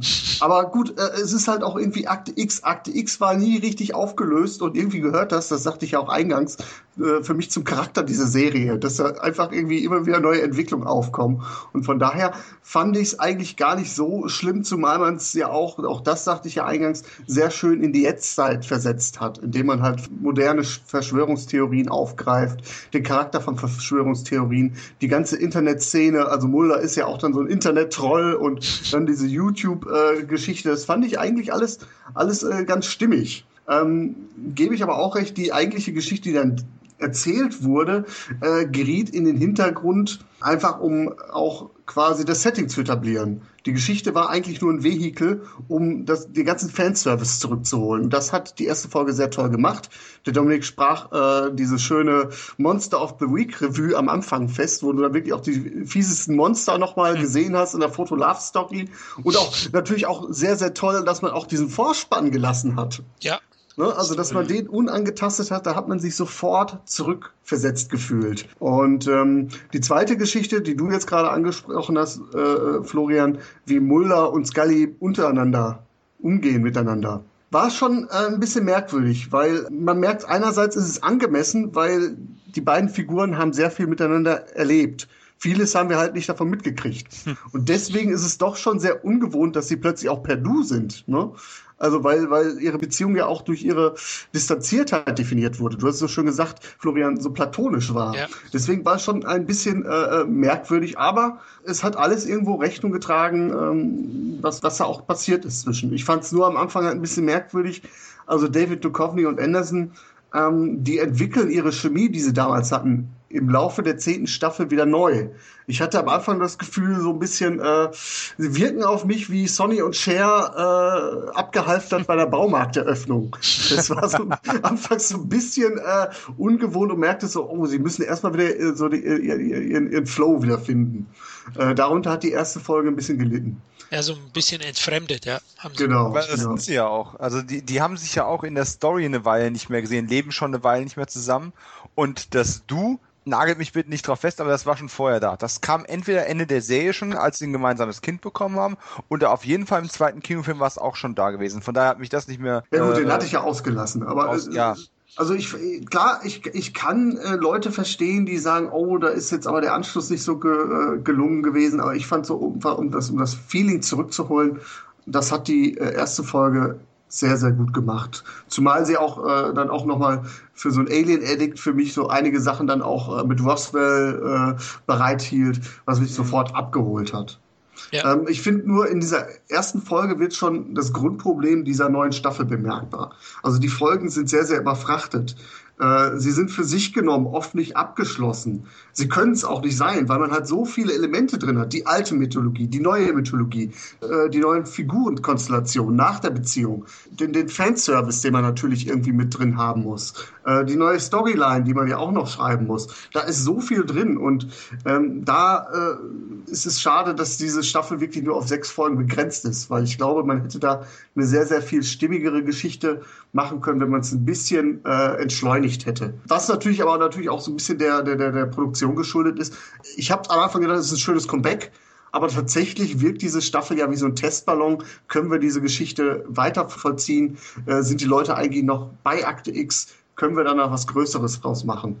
Und darunter äh, leidet so ein bisschen äh, die ganze Staffel, finde ich. Ja, also kurz meine Meinung zu der, zu der ersten Folge. Also ich finde es auch grundsätzlich, äh, hat man die Verschwörung ans Jahr 2016 eigentlich wirklich sehr unterhaltsam und ganz gut umgesetzt oder angepasst. Das hat mir auf jeden Fall gut gefallen. Das ist auch weitestgehend gelungen. Ja, jetzt muss ich eigentlich in euer Horn blasen. Zum einen, inhaltlich bietet sie natürlich äh, wenig wirklich Neues. Und das andere, was mich ein bisschen stört, ist das sehr, sehr rasante Erzähltempo. Auch hier finde ich eben, das wirkt etwas zu gehetzt insgesamt und teilweise am Ende habe ich natürlich auch erstmal überlegen müssen, wo letztlich dann rauskam, die neue Wendung dass eigentlich die Alien-Invasion gar nicht gab, sondern nur eine weitere große Verschwörung des Rauchers äh, verdecken soll. Da können wir kurz auch mal sagen, also den Raucher, wie fandet ihr dessen Rückkehr eigentlich? Also nochmal zu mir, ich fand, ich fand ihn gut, ich fand die erste Folge an sich gut, nur eben, da war schon deutlich Luft nach oben. Ja. Das ist vielleicht auch der Knackpunkt, weil wenn man sagt, die ganze äh, äh Alien-Verschwörung, die gab es nicht. Was soll dann der Raucher da? Richtig, genau. Das ist so ein bisschen der inhaltliche Plothole, wo ich also auch verstehen kann, wenn die Leute dann so ein bisschen aufschreien. Weil äh, dann, dann kann es ja, also die Beweise, die Mulder und Scully damals gesammelt haben, die haben wir ja damals gesehen. Sie sind nur nicht festgehalten worden, weil irgendwie immer irgendwie äh, Beweise weggekommen sind, vernichtet worden sind, Aliens irgendwie äh, äh, unter die Erde gebracht worden sind. Es wirkt nicht ganz richtig. Das, das kann ich nachvollziehen. Ja. Aber um es halt wirklich, wie der Dominik so schön sagte, auch in, in die Neuzeit zu holen, da musst du halt auch irgendwie einen Ansatz finden. Und ich finde, das ist ein guter Konsens. Ja, also ich, ich finde schon, dass die Geschichte insgesamt eigentlich ganz gut weitererzählt wird, dann auch im, in den nachfolgenden äh, Episoden. Aber eben, ich habe da kurz schon schlucken müssen. Nach dem Ende mit dem Raucher, da habe ich schon in mir kämpfen müssen. Eben wie du gesagt hast gerade, der Raucher hat halt so eine große Vergangenheit auch in der Serie und ähm, für mich hätte sie nicht zwingend gebraucht. Er war ja auch tot. Wir Richtig. haben ja gesehen, wie er gestorben ist. Ja, wir ja. sehen, wir reden ja in der letzten Folge sehen wir ja noch, wie er, wie er, wie er dem Grillabend entkam am Ende dann. Ja, jetzt muss man aber auch dazu sagen, fairerweise. Man sagt ja nicht, die ganze Alien-Verschwörung hat es nicht gegeben. Man sagt ja im Endeffekt eigentlich nur, und das ist eigentlich schon ein großer Sprung gewesen, die Zielsetzung und die wahren Motive hinter der Alien-Verschwörung waren eigentlich eine ganz andere als das, was man früher immer geglaubt hat. Und die wahren Monster sind eigentlich die Machthaber und, und Fädenzieher ähm, auf der menschlichen Seite. Von daher ist der Raucher als teuflisches Gegenstück zu Mulder und Scully hat schon seine Daseinsberechtigung. Dass der zurückkommen würde, war ja eine der ersten Casting-Informationen, die man über diese Miniserie oder Staffel 10, wie auch immer man es nennen mag, rausgekommen waren damals. Und schon da, da war mein innerlicher Aufschrei schon da, warum? Weil äh, letzten Endes äh, hat man dann anfangen müssen zu spekulieren. Ignorieren die den zweiten Kinofilm, ignorieren die das Ende der Serie und knüpfen dann irgendwie ein paar Folgen vor Ende der neunten Staffel an? Oder machen die irgendwas ganz anderes? Und sie haben was ganz anderes gemacht. Diese Folge, ich glaube, das Problem, was sie hat, ist ein bisschen, sie ist ein bisschen holprig diese Auftaktfolge, weil sie hatten sehr, sehr gut Auftakt, um kurz zu rekapitulieren, darum geht's bei Akte X. Dann haben wir äh, einen ziemlich aufwendigen Flashback, das heißt, wir punkten erstmal mit Production Value. Dann kommen wir langsam zu den Figuren zurück und dann kommt so eine Phase im mittleren Teil der Episode, wo einfach nur viel gelabert wird ohne das so negativ zu meinen, das ist alles gut gemacht, aber es ist halt wirklich sehr arm an Aufregung. Und dann in den letzten paar Minuten der Episode, da kommt es dann mal so Schlag auf Schlag auf Schlag auf Schlag und das war einfach zu viel. Da habe ich dann gedacht, das, das ging wirklich wie, so, wie in so einem ähm, bisher bei Lost. So in der Art ist aber ganz schnell so die Ereignisse runtergeradet worden, für die du sonst noch eine ganze Folgezeit gehabt hast. Auch die Rückkehr ins FBI. Wir wollen mal nicht vergessen, die sind nicht mehr beim FBI. Und zwei Dialoge später, ohne dass irgendeiner um seinen Job gebeten hat, sitzen die auf einmal wieder in einem, in einem Büro. Nur weil Skinner sie leiden kann? Ja. Oder wie? Das, Mulder ist eine Persona non grata, der ist ein Staatsfeind Nummer eins gewesen. Korrekt. Plötzlich kriegt er seinen alten Job zurück. Ja, natürlich. Ohne weiteres. Also da hätte ich mir schon gewünscht, dass man die erste Folge entweder in Überlänge macht oder einen, einen tatsächlichen Zweiteiler draus gemacht hätte, um sich wirklich ein bisschen mehr Zeit zu nehmen, das alles zurückzubringen. So wirkt es vielversprechender und, und hochwertiger Anfang der einen interessanten neuen Aspekt aufmacht, ein etwas lahmer Mittelteil und dann auf die letzten Minuten nochmal richtig gehetzt und dann denkst du, uh, und das war's jetzt? Wie jetzt? Warum? Gut, natürlich ist dann auch der Effekt da, dass du weiter gucken möchtest, weil du hoffst, da kommt noch eine Erklärung. Da, da gut, dafür kam jetzt keine. Äh, so schnell hat noch nie einer seinen Job zurückbekommen. Aber gut, es war auf jeden Fall ein interessanter Ansatz. Und um nochmal was von mir selbst zu zitieren, was ich irgendwo schon mal, ich glaube auch in einem Podcast gesagt habe, der Unterschied, der gravierende aus meiner Sicht ist, Damals, Prä-Internet, in der ersten Akte X-Generation, war die Wahrheit irgendwo da draußen. Und du hast irgendwie geahnt und vermutet, dass die Regierung Geheimnisse vor dir hat. Heute leben wir in einer Welt, du weißt ganz genau, dass die Regierung Geheimnisse vor dir hat, aber der springende Punkt ist, die Regierung will Geheimnisse von dir wissen. Das ist die Paranoia von heute. Die Paranoia von heute ist nicht mehr, dass dir irgendeiner was vorenthält. Die Paranoia von heute ist, die spionieren dich aus und das Internet macht dich gläsern und dein Mobiltelefon macht dich gläsern und jetzt sind wir schon fast bei Person of Interest. Aber in dieser Welt leben wir heute und das ist ein ziemlich interessanter Transit, der stattgefunden hat und so holprig es dann auch war, der Kampf Teil 1 hat mich dann doch wieder neugierig gemacht, wie es weitergeht. Also ich finde ihn auch als, als Appetizer aber auf jeden Fall gelungen. Also es war nicht so, dass, dass ich jetzt äh, hier verschreckt wurde, aber es gab eben ein, zwei Momente, wo ich erstmal äh, in mich gehen musste und ja, summieren, ob das alles in Ordnung ist. Der, der Krebskandidat, habe ich gerade noch ganz vergessen. Ähm, dass der wieder zurückkam, das war für mich so, so ein bisschen so ein Ding, wo ich sagte, okay, es ist offensichtlich, die Ereignisse spielen später. Das war im Laufe der Folge irgendwann klar. Ja. Und dann äh, im letzten Bild wo ich schon gar nicht mehr damit gerechnet habe, taucht auf einmal dann eben der gute alte William B. Davis wieder auf, sitzt da. Ähm, in dieser kurzen Aufnahme siehst du auch nur so ein paar verbrannte Stellen am Körper. Und dann war es so eine Mischung aus What the fuck, der ist auch wieder da. Hat, hatte ich gerade, hatte ich für ein paar Minuten tatsächlich vergessen, weil ich mit so vielen anderen Sachen beschäftigt war. Ähm, ich hatte tatsächlich kurz verdrängt, dass der jetzt wieder kommt und ja, der ist in der Gegenwart, er hat es doch überlebt und da war schon wieder die Neugier da, wie hat der das überlebt? Und, und man hat sich auch gefreut, dass er überhaupt da ist, weil der Mann ist ja, ja auch fast 80, ne? Ja, eben. Definitiv, klar. Er, er bringt natürlich auch ein nostalgisches Gefühl mit, ja, würde ich auch sagen. Und ein Teil der Atmosphäre der alten Staffel. Also es ist schon gut, nur wie gesagt, dieser Schwenk in die neue Story-Richtung, da habe ich ein bisschen gebraucht, um mhm. da reinzukommen. Lasst uns gleich über die nächste Folge Gründermutation, Folge 2, die ist ja dann direkt drauf gefolgt und ja, die liefert eher altbewährtes oder im neuen Gewand, kann man wieder sagen. Also es geht ja um Alien-DNA manipulierte Kinder, die halt besondere Fähigkeiten entwickeln. Das ist so auch diese klassische X-Files-Folge, in der Leute durch irgendein Geräusch welches natürlich nur diese Leute hören, zu Tode kommen. Das hat man ja schon mehrmals gesehen, ist also für mich schon eine sehr klassische Folge auch, obwohl sie auch neue Sachen aufgreift und ähm, einige Flashbacks von Mulder und Scully über ihren Sohn William zeigen. Aber an sich fand ich die Folge gelungener, als manch anderer sie sieht. Wie fandet ihr denn Gründermutation, Patrick? Ich fand, das ist äh, die perfekte äh, Symbiose aus äh, Aufgriff der aktuellen Mythologie, die Alien-DNA, und gleichzeitig äh, den Auftakt zu einer ersten Monster of the Week-Folge. Ähm, von daher stimme ich dir zu, es ist eine ziemlich klassische Akte X-Folge. Und ich kann auch dann nachvollziehen, äh, also mir ging es auch so, nachdem ich die erste Folge so äh, wie so ein Teaser genommen habe und noch nicht so wirklich wusste, wie geht's weiter. Diese Folge hat mich tatsächlich dann endgültig abgeholt jetzt ist Akte X wieder da. Es läuft. Also Fox und Dana werden auch wieder greifbarer. Ähm, die Chemie stimmt besser. Äh, sie sind zusammen auch wieder on, on the road, um halt einen Fall zu lösen. Da war das äh, X-Akten-Feeling wieder da für mich. Ja, ich fand auch, der Staub war langsam von den Akten weggeklopft. Ja? Also man merkt so, sie werden langsam warm. Wie fandst du es, Dominik, Folge 2? Ich bin dann nicht ganz bei euch. Oh. Ähm, ich fand die auch solide, aber das ist tatsächlich so eine Folge, die ich einfach nur durchschnittlich finde. Einfach weil sie zu, ich kann das schlecht in Worte fassen. Sie hatte für mich einfach das Problem, dass die tatsächlich zu viel Leerlauf hatte. Die war von der Idee her eine klassische Akte X-Folge, da bin ich völlig bei euch.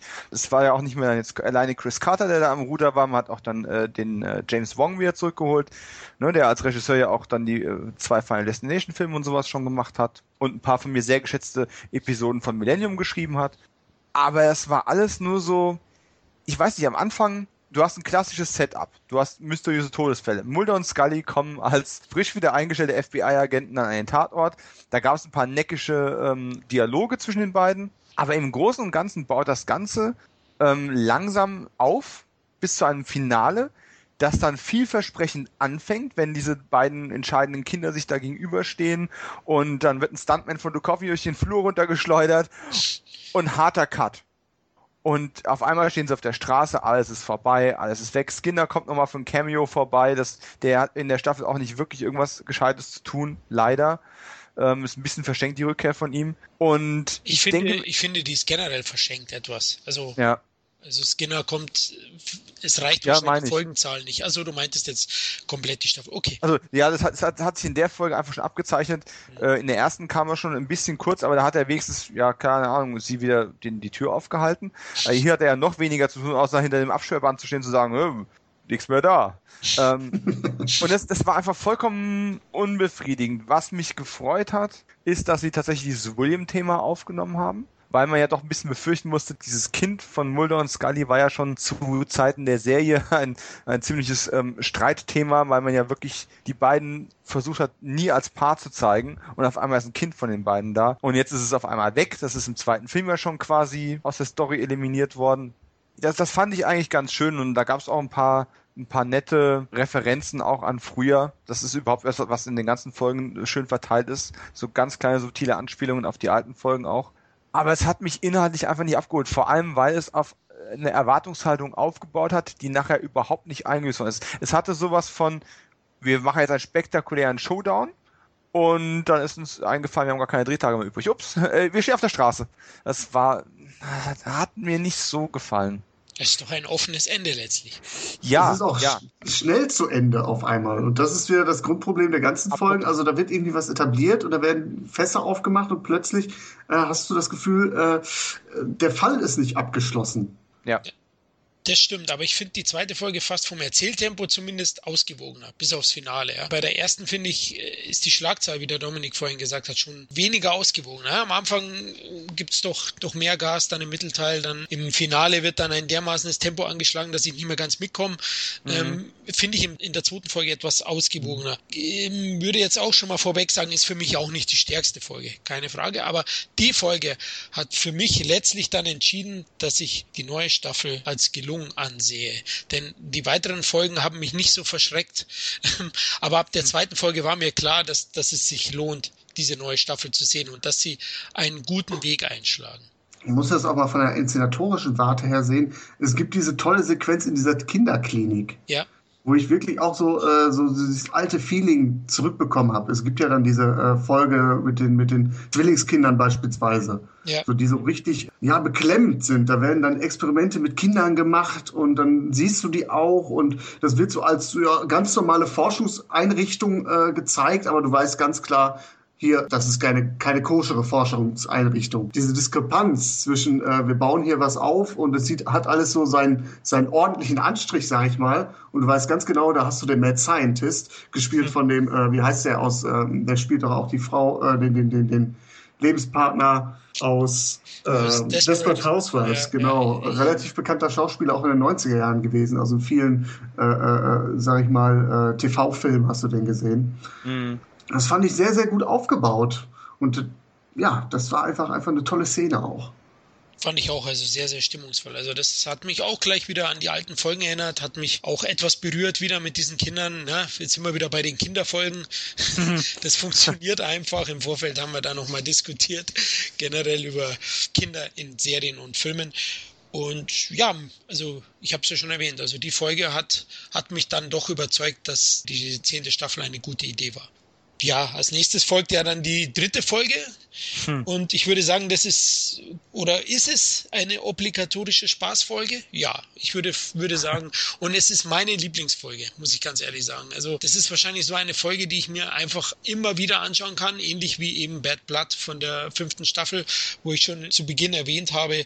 Die dritte Folge, ja, Mulder und Scully gegen das Wehrmonster. Oder jetzt spoiler ich mal, die Wehrechse war es ja eigentlich.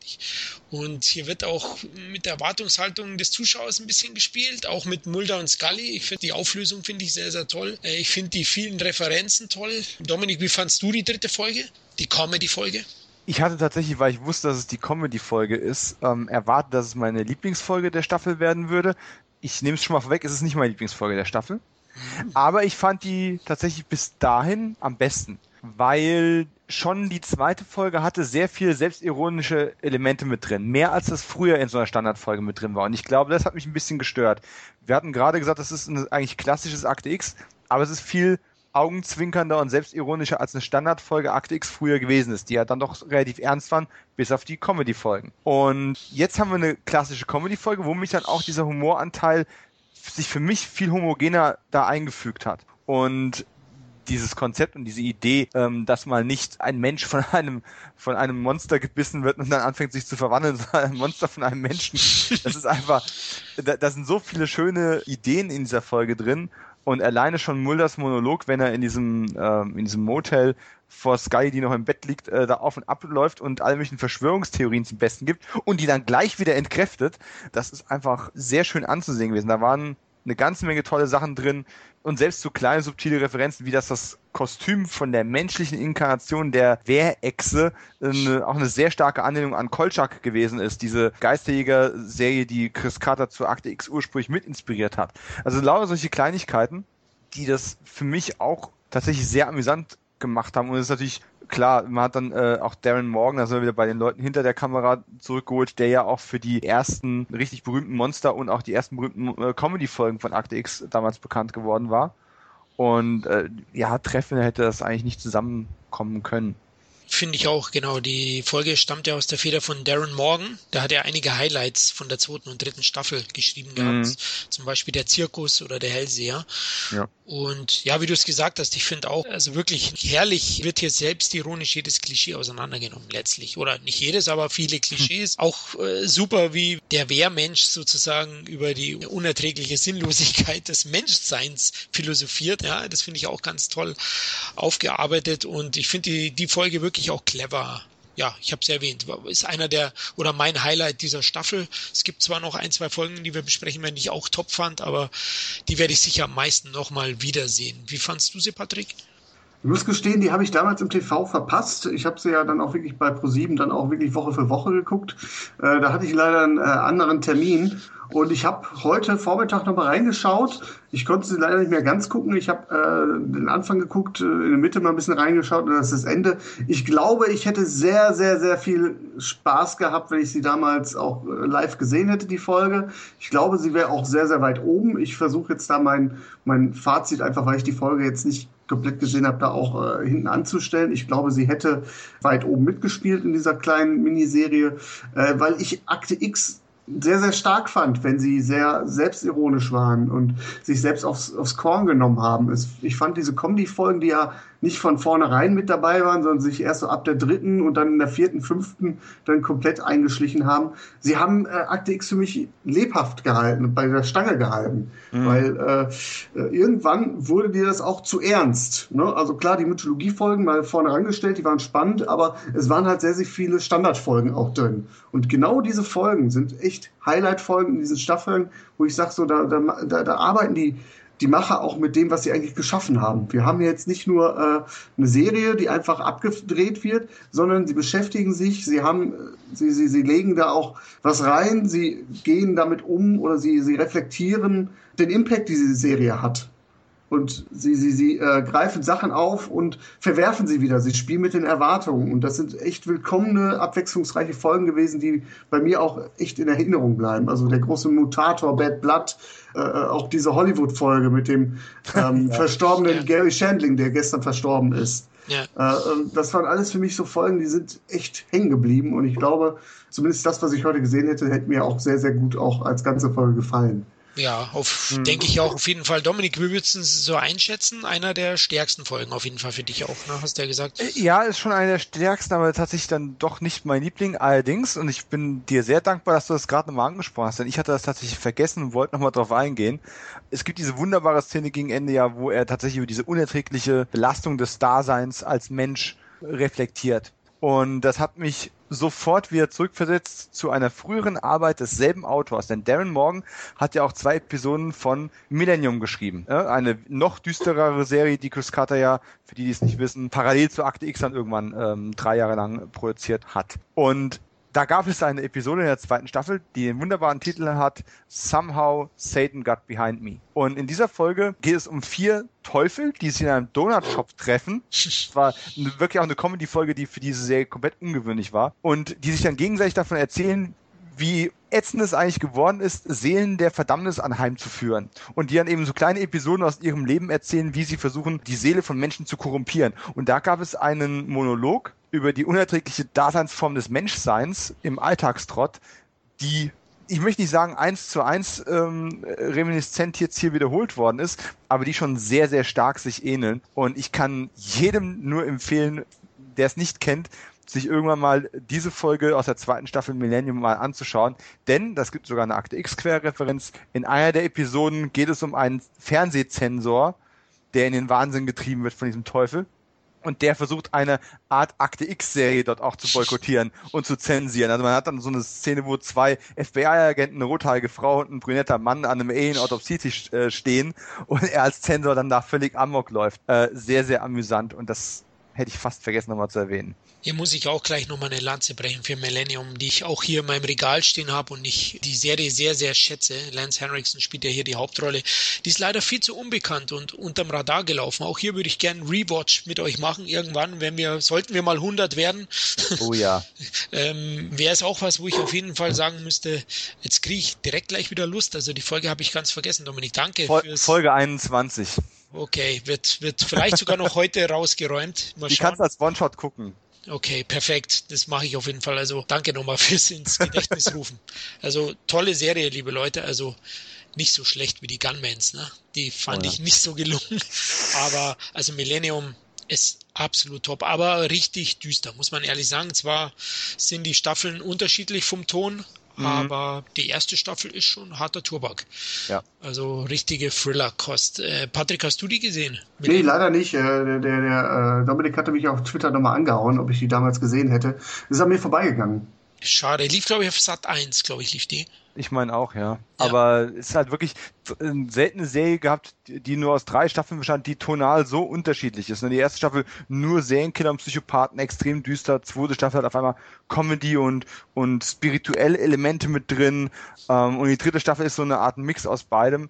Aber ungemein sehenswert und der Vorteil ist, Millennium war seiner Zeit so weit voraus, dass es heute immer noch nicht überholt wirkt. Und äh, alle Leute, die Criminal Minds heute gucken und glauben, das wäre irgendwas spektakuläres Neues oder die in den 90ern Profiler gesehen haben, die ein bisschen erfolgreicher waren, das ist alles im Endeffekt wandelt es im Schatten von Millennium. Kann man nicht besser sagen, ja, definitiv. Gut, dritte Folge. Also Wer ist immer alle der Meinung, einer der stärksten Folgen und ja, eine tolle Comedy-Folge auch mal wieder. Ähm, die vierte Folge, ja, da sind die Macher wieder zurück zu einer typischen Monster of the Week-Folge zurückgekommen. Ähm, es ging um den Trashman. Ja, die Folge hieß hier in Deutschland Heimat. Ähm, da geht es praktisch ja um, um ein zum Leben erwachtes Street-Art-Kunstwerk, oder? Kann man das so sagen? so, das eben ja sich um die Obdachlosen kümmert und ja sozusagen Leute killt, die wo denen Schlechtes wollen oder die sie vertreiben wollen. Und und zudem ist es, dass Gully den Tod ihrer Mutter verkraften muss, oder? Im Endeffekt, die Mutter äh, kommt ins Krankenhaus, äh, genau. ist, ist, in Lebensgefahr und wenn man die Geschichte von Akte X so ein bisschen noch im Hinterkopf hat, das Sterben und Wegsterben von Familienmitgliedern, besonders im Hause Scully, ist ja etwas, was schon von der ersten Staffel an immer wieder für die emotionalen Beats auch ähm, gesorgt hat. Mulders Familie war nicht so umfangreich. Die Schwester war schon im Kindesalter entführt worden. Ähm, der Vater hat es auch nicht so lange gemacht. Scully hatte dann mehr Familienmitglieder und die haben mir auch immer leid getan, wenn die äh, dann nach und nach gegangen sind. Mrs. Scully hat's ja lang gehalten. Ne? Ja, es war halt eine klassische X-Files-Folge. Ja, wobei ich fand sie eben ein bisschen überladen, ein bisschen unrund aufgrund des Nebenplots um Scullys Mutter. Ja, irgendwie war mir das dann tonal zu weit weg. Vielleicht war ich auch etwas enttäuscht nach der Comedy-Folge und äh, empfinde es als einer der schwächeren Folgen oder vielleicht sogar die schwächste aus meiner Sicht. Wie fandst du die, Patrick? Heimat? Sehe ich auch so. Ist für mich die schwächste. Also ähm, der Mutterplot ist an der Stelle tatsächlich zu viel. Ähm, klar ist es einmal der Rückgriff auf die früheren Staffeln. Dominik hat es ja schon gesagt, äh, die Familie von äh, Dana Scully, die hat es nicht so mit dem langen Leben, obwohl die Mutter jetzt ja doch schon alt geworden ist. Es erinnerte mich aber in erster Linie doch eher an diese ganzen Scully-Entführung, Erkrankungsfolgen, äh, weil Scullys äh, Glaube da so ein bisschen auf eine harte Probe gestellt wird. Mhm. Ich weiß nicht, ob ihr den, den Connex auch hattet. Ja, ja. ja Nur, dass Scully, Scully jetzt nicht im Bett lag und äh, dann irgendwelche äh, äh, Flashbacks oder äh, krankheitsbedingten äh, Visionen hatte, sondern dass es dann einfach nochmal ein bisschen extern ausgelagert wurde in die Figur der Mutter. War einfach so, so, so starker Rückgriff, dass er mich, der hat mich damals schon so ein bisschen äh, äh, kalt gelassen, an der Stelle auch. Was nicht heißen soll, dass ich ein eiskalter Drecksack bin. Ne? Doch, genau das. es kommt aber auch hinzu, dass ich einfach diese ähm, äh, Golem-Geschichte, äh, ja, mir erschließt sich nicht, wie man so eine reine Monster of the Week-Folge so unrund zurücklassen kann. Also ich fand, das wird auch nicht wirklich, äh, also man, man, klar, viele Monster of the Week-Geschichten haben dann offenes Ende äh, in den alten Folgen. Also es ist ja nicht so, dass dann gesagt wird, okay, das war so und so und man hat immer noch ein bisschen Interpretationsspielraum. Aber ich fand, diese Folge hat wieder an Fahrt aufgenommen und war dann plötzlich zu Ende. Stimmt. Also wenn man, wenn man mal so überlegt, also ja. äh, so eine Folge geht 45 Minuten, dann hast du 20 Minuten äh, äh, Family-Drama und dann in diesen 25 Minuten wird einfach mal so eine schnelle Geschichte abgehandelt, die ja eigentlich relativ groß aufgemacht wird, weil es geht ja nicht nur darum, dass hier irgendwie ein Golem äh, oder ein Street Art Kunstwerk plötzlich äh, Beine kriegt und Flügge wird, sondern da ist ja auch noch eine große äh, städtebauliche Geschichte im Gange. Also man will ja da äh, äh Obdachlose anscheinend umsiedeln. Genau, man will eigentlich ja, mhm. zeitgemäß hier auch nochmal einsteigen. Genau, da ist dann irgendwie noch ein bisschen Gesellschaftskritik drin und dann gibt's dann aber äh, eigentlich nur ein Gespräch zwischen einer Aktivistin und einem Baulöwe, das einfach ziemlich plump und ziemlich lächerlich auch abgehandelt wird. Mulder trifft die beiden, wie sie quasi im Hinterhof miteinander streiten und äh, versucht sich da als Mediator, aber macht sie eigentlich beide gleichzeitig lächerlich. Und irgendwie, äh, klar, ich mag diese Comedy-Folgen, aber an der Stelle war es mir irgendwie zu unrund und zu plump. Sehe ich ähnlich. Dominik, wie war es bei dir? Ich breche eine Lanze für die Folge. Oh. Ähm, die hat Probleme. Das will ich gar nicht äh, wegreden. Und äh, man hat ja einen weiteren Rückkehrer von alten Akt X-Tagen mit Glenn Morgan gehabt, der auch dann Regie geführt hat, der als Regisseur ja gar nicht so viel gemacht hat, sondern mehr als Produzentenautor. Es ist schon zutreffend, dass dieser Plot mit ähm, Scullys Mutter und dem Nasenpflastermann nicht so ganz miteinander harmoniert haben und am Ende vielleicht ein bisschen zu viel waren. Aber wisst ihr, was ich dieser Folge ungemein anrechne? Es ist die erste und auch rückblickend wahrscheinlich einzige Episode, die wirklich spannend war. Also nicht im Sinne von, was passiert als nächstes, sondern das ist unheimlich. Und Akte X hatte früher für mich immer, oder zumindest lange Zeit, das Feeling gehabt, das ist eine Serie, die ein Stück weit unheimlich ist. Und indem man jetzt hier eine Monster der Woche Folge hat, die bis zum gewissen Punkt ernst ist, ein bisschen noch Sozialkritik-Kontext mit reingewürfelt bekommt und im Gegensatz zu den Gründermutationen in Folge 2 eben tatsächlich auch ein Monster präsentiert hat man tatsächlich wieder eine Art Spannung und Angst vor dem Monster aufbauen können bis zum gewissen Punkt ich bin ja nicht mehr der Teenager von früher, der sich dadurch jetzt irgendwie großartig ängstigen lässt, aber das Ding hat mir tatsächlich zum ersten Mal wieder so ein gewisses, ein gewisses Spannungsgefühl für, eine, für ein bisschen Zeit gegeben. Plus, man hat es sehr schön fotografiert und aufgebaut. Äh, der, die Verwendung von dem äh, Song Downtown war einfach fantastisch. Das war, war sehr schön eingebaut. Und Mrs. Scully im Krankenhaus äh, langsam dann sterben zu sehen und die ganzen Querreferenzen an die Zeit, wo Scully dann ja sehr lange dann im Koma lag, das hat dann auch den Nostalgiefaktor in mir noch befriedigt. Es mag wieder, wie in so vielen Folgen, ein bisschen zu viel für eine Episode gewesen sein. Und wie ich schon getört habe, Nasenpflastermann ist wirklich der dämlichste Monstername aller Zeiten. Das, das schlägt sogar noch Plattwurmmann aus der zweiten Staffel um Längen. Aber ich fand die tatsächlich aus diesen Gründen sehr, sehr gut eigentlich. Es war, mal, es war mal wieder eine Spannungsfolge.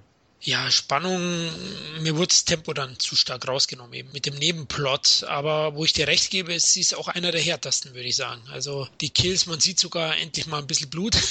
Und es wurde gekürzt. Auch so eine Sache, die ich dann auf Twitter loslassen musste, ne? Pro 7 kürzt Akte X wegen zu viel Blut. Es fühlt sich wirklich wieder wie 90er an, wo sowas gang und gäbe gewesen ist. Ja, die Blu-ray ist ja, glaube ich, ab 16 dann. Die kann man ja schon vorbestellen, kommt am 7. April raus. Hol ich mir auch. Ja, hole ich mir auch. Also soll so um die 20 Euro kosten. Sag ich mal, ist in Ordnung. Also da freue ich mich auch drauf, die nochmal hochauflösend zu sehen. Habe sie ja eben auch auf Pro 7 oder teilweise im österreichischen Fernsehen bei uns gesehen. Mhm. Da liefen die eben ein paar Tage vorher schon. Also war ich euch hm. meistens weit voraus, nein, schon. Wie, wie, immer, wie immer. Wie immer, das hast du gesagt. Alter Verschwörer.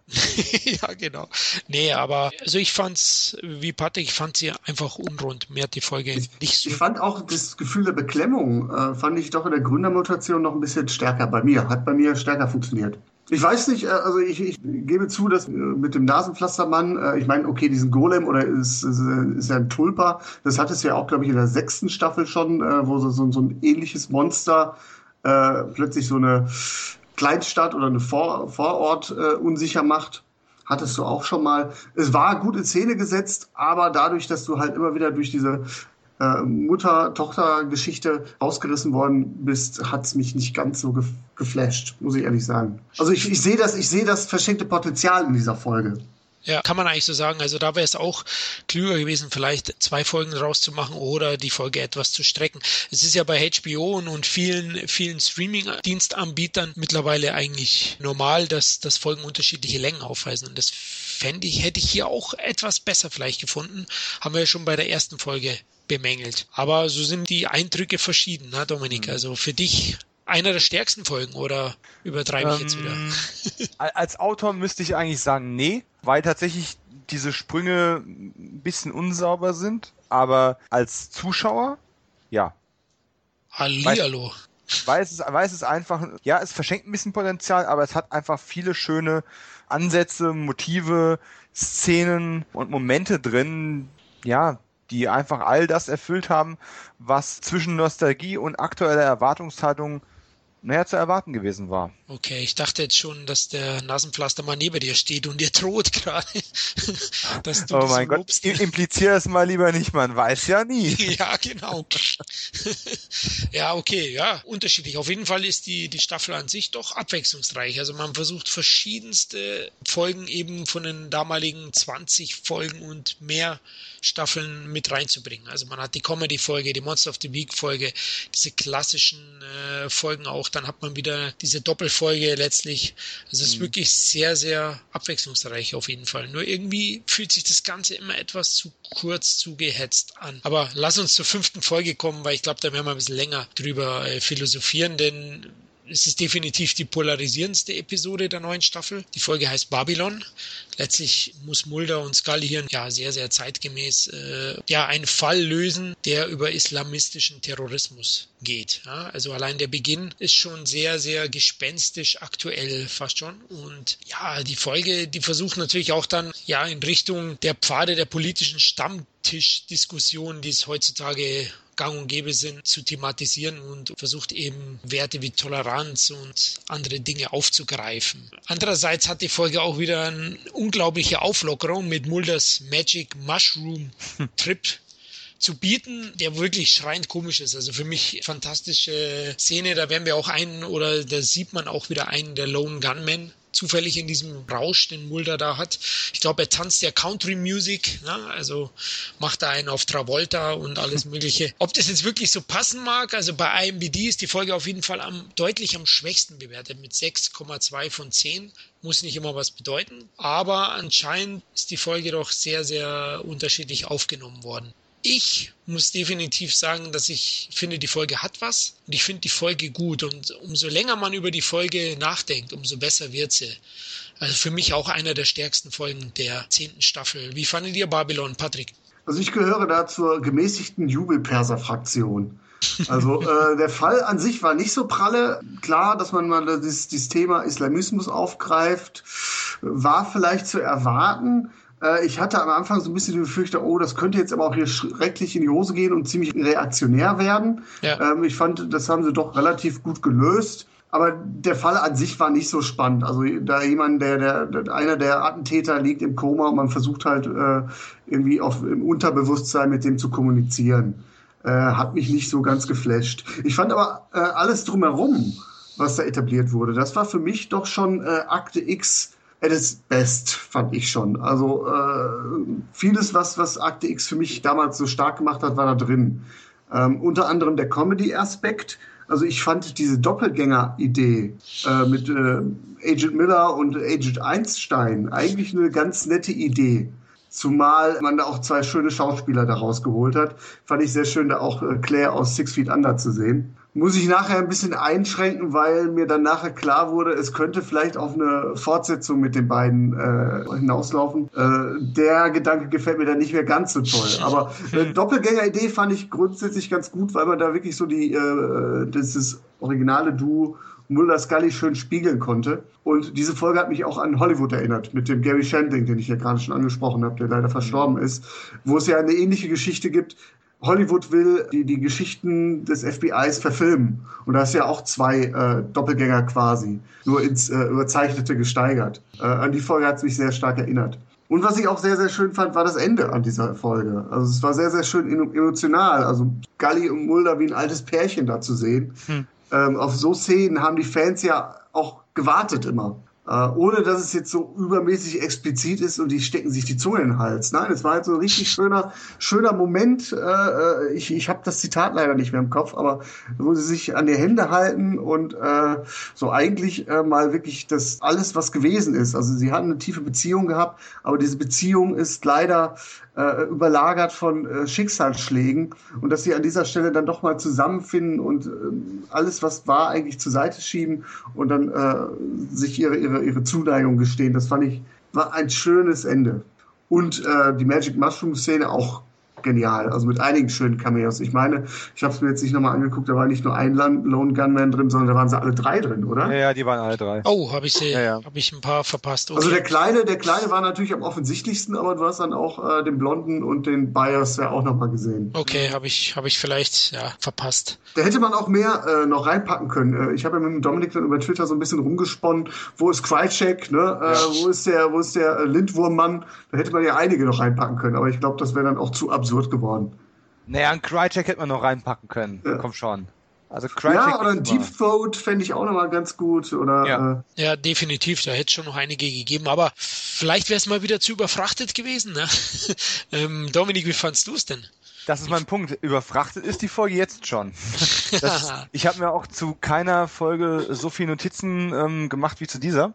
Ähnlich ich, wie bei mir, ja. Äh, ich bin also auch ein bisschen hinterhergerissen. Im Großen und Ganzen fand ich die aber gut. Aber wir haben jetzt erstmal auch wieder Chris Carter, der wieder zurückkommt und, was also zurückkommt, ne? Seit der ersten Folge zum ersten Mal wieder das Zepter in die Hand nimmt äh, mit Regie und äh, auch dem Drehbuch. Und ich muss sagen, allein dieses Intro war schon sehr, sehr stark. Nicht, weil man einen Terroranschlag von, ja, ich sag mal, islamistisch motivierten äh, Attentätern gezeigt bekommen hat, sondern einfach man, man ahnte, es wird gleich irgendwas passieren, man konnte sich vielleicht auch schon erahnen, was es ist, aber das Bild, wie man es gezeigt bekommen hat, dann rennen dann auch brennende Menschen auch aus diesem Haus noch raus, was die da gesprengt haben.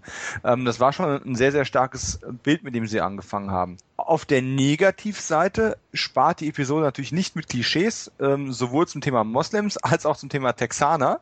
Äh, ich ich kenne auch genug Texaner und es, es gibt garantiert nicht so viele Hutträger auf den Straßen von Texas, wie, äh, wie dort in ein Bild nur reingepackt worden sind. Das ist also schon, schon so ein kleiner Negativpunkt. Diese Next Generation of X-Files, also die Agenten Miller und Einstein, da bin ich ein bisschen zielgespalten. Die stehen bei mir sowohl auf der Pro- als auch auf der Kontraliste für diese Episode. Weil ich finde die Idee dieses Spiegelbilds auch gut. Allerdings da waren genauso viele schöne Momente dabei, wie eben auch dumme Momente dabei waren. Manchmal hat der Humor bei mir nicht gezündet. Ähm, eine subtile Kleinigkeit, die ich sehr schön fand, war zum Beispiel, als die beiden Agenten zum ersten Mal reinkommen wollen und äh, Scully denen dann eben auch zuft, ne, keiner da außer den allseits unbeliebten Agenten Mulder und Scully. Was genau die Begrüßung war, die sie damals bekommen hat, als sie zum ersten Mal in das Büro von Mulder reingekommen ist. Das ist einfach sind so Kleinigkeiten. Ne? Wir haben es vorhin nicht mal erwähnt in der Folge mit der Wehrechse. Stehen sie an den äh, an diesen Grabsteinen ja für zehn Minuten. Ja. Die, die Wehrechse und Mulder. Und äh, wer da mal die Inschriften auf den Grabsteinen liest, der wird als ähm, alter Akte X-Fan auch ein seliges Grinsen auf die Backe bekommen. Das ist der Humor, der funktioniert, aber so manchmal dieses, wir haben hier nochmal eine rothaarige Wissenschaftlerin, die ähm, die da wissenschaftlich rangeht und einer, der offen ist, das, das, das war mir ein bisschen, manchmal eine kleine Spur zu weit rüber. Auch ist mir nicht ganz ersichtlich gewesen, warum Mulder und Scully jetzt unbedingt unabhängig voneinander, die haben ja nicht mal ein Streitgespräch drüber geführt oder irgendwas, dass sie sich da nicht einig sind in der Vorgehensweise. Nein, eine Szene später tut sich der einen jungen Agenten zusammen und der andere mit dem anderen jungen Agenten. Da fehlt mir so ein bisschen die Motivation das sind halt so die Kleinigkeiten, die bei mir. Ja gut, die versuchen natürlich ihren äh, äh, jahrelangen Staffelstreit zwischen Verschwörung und Wissenschaftlichkeit ja irgendwie da weiterzuführen. Das ja. fand ich schon ganz gut aufgegriffen. Ja, dass ah, es, da dieses es, hätte mir einen Satz mehr, einen ja. Satz mehr oder weniger zu, zu, zur Einstimmung oder Erklärung. Aber du hast natürlich auch schon das Ende angesprochen. Das Ende macht das eigentlich alles an der Stelle wieder wett. Es ist ja für das versöhnliche Ende quasi. Versuchen ja. sich ja mit, mit Hilfe der beiden äh, äh, jungen Agenten gegenseitig auszuspielen und dann stehen sie nachher da auf der Veranda und halten Händchen. Also fand ich schön. Genau. Und, und dieses, dieses Ende hat das wirklich alles wieder wettgemacht. Und Akte X Goes Californication, so hatte ich mir das auf Twitter dann auch mal rausgehauen. Mulder auf einem Trip, der im Endeffekt wahrscheinlich nur ein Placebo gewesen ist. äh, ja, das war schon amüsant zu sehen. Duchovny hat mit Sicherheit seinen Spaß daran gehabt auch das schon fast operettenhafte Bild auf dieser Bark, auch als Galeeren ähm, der die Leute auspeitscht. Da war schon viel, viel Schönes und Abstraktes auch mit äh, dabei gewesen. Wie gesagt, und deswegen sage ich aber auch, ein Crycheck hätte da sicherlich auch nicht wehgetan. Mm, zumal ja wirklich auch gerade diese Paarung Mulder und, äh, und Crycheck über Jahre hinweg die Fanfantasien äh, beflügelt hat. Und ich fange jetzt nicht mal von äh, sexuellen Fanfictions an, die es damals noch gegeben hat. Und zwar zuhauf. Fast mehr zu den beiden als zu Mulder und Scully. Aber das hätte mir schon sehr gut gefallen, wenn er da dabei gewesen wäre. Gut, war halt nicht. Was haben wir noch gehabt? Ach ja, der Obduziertisch. Äh, und Six Feet Anders, Lauren Ambrose in Lack und Leder, ähm, da hat man natürlich auch nochmal eins draufgelegt. Also, diese Folge hat schon sehr, sehr viel zu bieten sehr viel gelungene Momente, sehr viel witzige Szenen, ein bisschen viel Klischees vielleicht und vielleicht ein bisschen zu viel Ansätze, aber im Großen und Ganzen kann eigentlich keiner dieser Folge böse sein, wenn Mulder und Scully am Ende auf dieser Veranda stehen. Ich, ich finde, du siehst in dieser Folge auch die Spielfreude am ja. stärksten von allen, allen sechs Folgen. Das hat allen Beteiligten echt Spaß gemacht. Und die legen da viel rein. Und natürlich ist es auch vor allem äh, äh, äh, Claire aus Six Feet Under. Sie spielt das äh, Scully Pendant natürlich sehr überhart. Also sie kommt eigentlich mehr als Claire aus Six Feet Under, so dieses angepisste, äh, mhm. jugendliche, äh, äh rebellische, das hat sie da noch sehr, sehr stark drin. Das kann sie irgendwie nicht ablegen. Das ist ein bisschen viel in der Rolle der äh, äh, rationalen äh, FBI-Agentin. Aber du merkst allen Beteiligten an, dass sie da richtig Bock drauf hatten. Mhm. Finde ich auch. Also die sprießt auch vor Kreativität, auch wenn es Klischees in der in dem Hauptplot gibt um den islamistischen Terroristen oder Terrorismus, aber ansonsten sprießt die Folge vor Kreativität und Spielfreude, finde ich auch. Ich finde zwar auch eben Einstein ein bisschen Scully auf Steroide, habe ich auch mal aufgeschrieben, so ein bisschen mhm. bisschen too much vielleicht in der einen oder anderen Szene, ähm, aber ansonsten fand ich die Folge sehr, zu, zu aggressiv, ja. um eine Scully zu sein. Genau, genau. Ja. Also das meine ich mit dem, mit dem, äh, sie spielt da immer noch die Claire aus Six Feet Under. Ja, genau, in der Richtung. Vielleicht kann sie nur das. Jetzt bin ich wieder böse. Aber, aber auf jeden Fall fand ich die Folge also einer der stärksten Folgen und konnte gar nicht nachvollziehen, dass die so verrissen wird im Netz großteils. Also ein Freund Warum von mir. Wird sie verrissen? Ich habe ich hab keine großen Verrisse gelesen. Ja, also gut, ich habe jetzt auch nicht so viel Kritiken gelesen. Ich meinte jetzt nur IMBD äh, zum Beispiel. Ich glaube, dass viel, viele einfach der Einsatz von Miller und Einstein nicht so gut gefallen hat. Vielleicht legen viele mhm. damit gleich mal oder unterstellen viele gleich mal, dass die beiden zukünftig als Nachfolger aufgebaut werden. Die Frage wollte ich euch ja auch stellen, wie ihr es sehen würdet, wenn diese beiden als jüngerer Mulder und Scully demnächst die X-Akten lösen. Wäre das für euch eine Option? Weil sie werden ja auch in der letzten Folge kommen sie ja noch vor. Also sie scheinen ja nicht nur einen, einen Folgeneinsatz zu haben, sondern werden wohl aufgebaut als zukünftige Partner vielleicht. Ja, diese Aussicht ist das, was mich ja so ein bisschen an dieser Doppelgänger-Idee dann im Nachhinein gestört hat. Ja. Also für eine einmalige Geschichte fand ich es ein guter Kniff. Genau. Aber ob ich mir unbedingt äh, eine Serie reinziehen muss, die genauso wie die alten X-Akten funktioniert, nur dass man sie in die Neuzeit verlegt mit Figuren, die eigentlich eins zu eins Blaupausen sind, ähm, das reizt mich ehrlich gesagt nicht. Also Akte X lebt von der Chemie zwischen äh, Duchovny und Anderson. Finde ich auch. Also ich bräuchte auch nicht das, dann. Deswegen ist es vielleicht auch vielleicht den, den, den Griff, das ist natürlich jetzt äh, ein Vergleich Äpfel und Bieren, aber deswegen reizt mich auch so ein Ghostbuster-Reboot nicht. Mit einer neuen Besetzung. Ja. Mhm. Kann ich verstehen. Bei dir, Dominik, hast du Angst oder freust du dich drauf? Ich gehe davon aus, dass es nicht dazu kommen wird. Oh. Ich gehe davon aus, äh, das ist natürlich die Frage, die wir uns am, am Schluss nochmal stellen sollten. Wird es weitergehen, wird es nicht weitergehen? Am Anfang hieß es nein, auf gar keinen Fall. Dann hieß es na vielleicht. Inzwischen sieht es ziemlich wahrscheinlich aus, äh, obwohl es viel Kritik gehagelt hat ich kann mir nicht vorstellen, dass auf absehbare Zeit die Serie mit äh, den Agenten Miller und Einstein äh, weitergeführt wird, alleine, also dass, dass die wirklich das Gewicht der Serie tragen, weil, tut mir leid, die sind als, als Sidekicks sind die okay, als Mulder und Scully Placebo-Ersatz funktionieren sie nicht. Das, die können die Serie nicht tragen. Heißt nicht, dass es nicht irgendwann einen Ersatzmulder und einen Ersatz-Scully geben wird, aber das sind nicht die beiden. Ich könnte mir eher vorstellen, dass wir nochmal fünf bis zehn Jahre ins Land gehen und es dann irgendwann tatsächlich einen richtigen Reboot gibt. Dass man die Rollen neu besetzt und einfach nochmal neue Akten X macht. Will ich gar nicht ausschließen, dass das irgendwann mal kommt. Keine Figur ist zu ikonisch, um es nicht nochmal neu zu besetzen und ähm, neu zu interpretieren heutzutage. Äh, also siehe, siehe, wie das, siehe wie das Star Trek oder siehe auch mhm. das A-Team. Ob es gelungen ist oder nicht, ist mir ein anderes Thema. Ja? Dann, dann lieber aber eher äh, dann so eine Geschichte, wie es dann tatsächlich ab der Sta Staffel 8 bei Actix stattgefunden hat ja. oder 7 mit Monica Ways und äh, äh, wie hieß der Doggett, ne? Ja, genau. John ja, Dog. das, das, das finde ich dann also in Ordnung, wenn es komplett neue Figuren dann sind. Ne? Aber wenn es dann so in die Richtung geht, wir, wir machen eigentlich das gleiche in Grün, das mhm. brauche ich irgendwo nicht. Ne? Sehe ich auch so, sind ja eigentlich nur jüngere Abziehbilder. Also von daher, um jetzt wieder den Ghostbuster-Vergleich, also unter dem Aspekt finde ich jetzt das Reboot mit Frauen gar nicht so schlimm, als wenn man jetzt sagen würde, wir nehmen jetzt vier neue Schauspieler, die äh, Wankman spielen und, mhm. äh, und Co. Das fände ich, glaube ich, nochmal einen Ticken noch uninteressanter. Ja.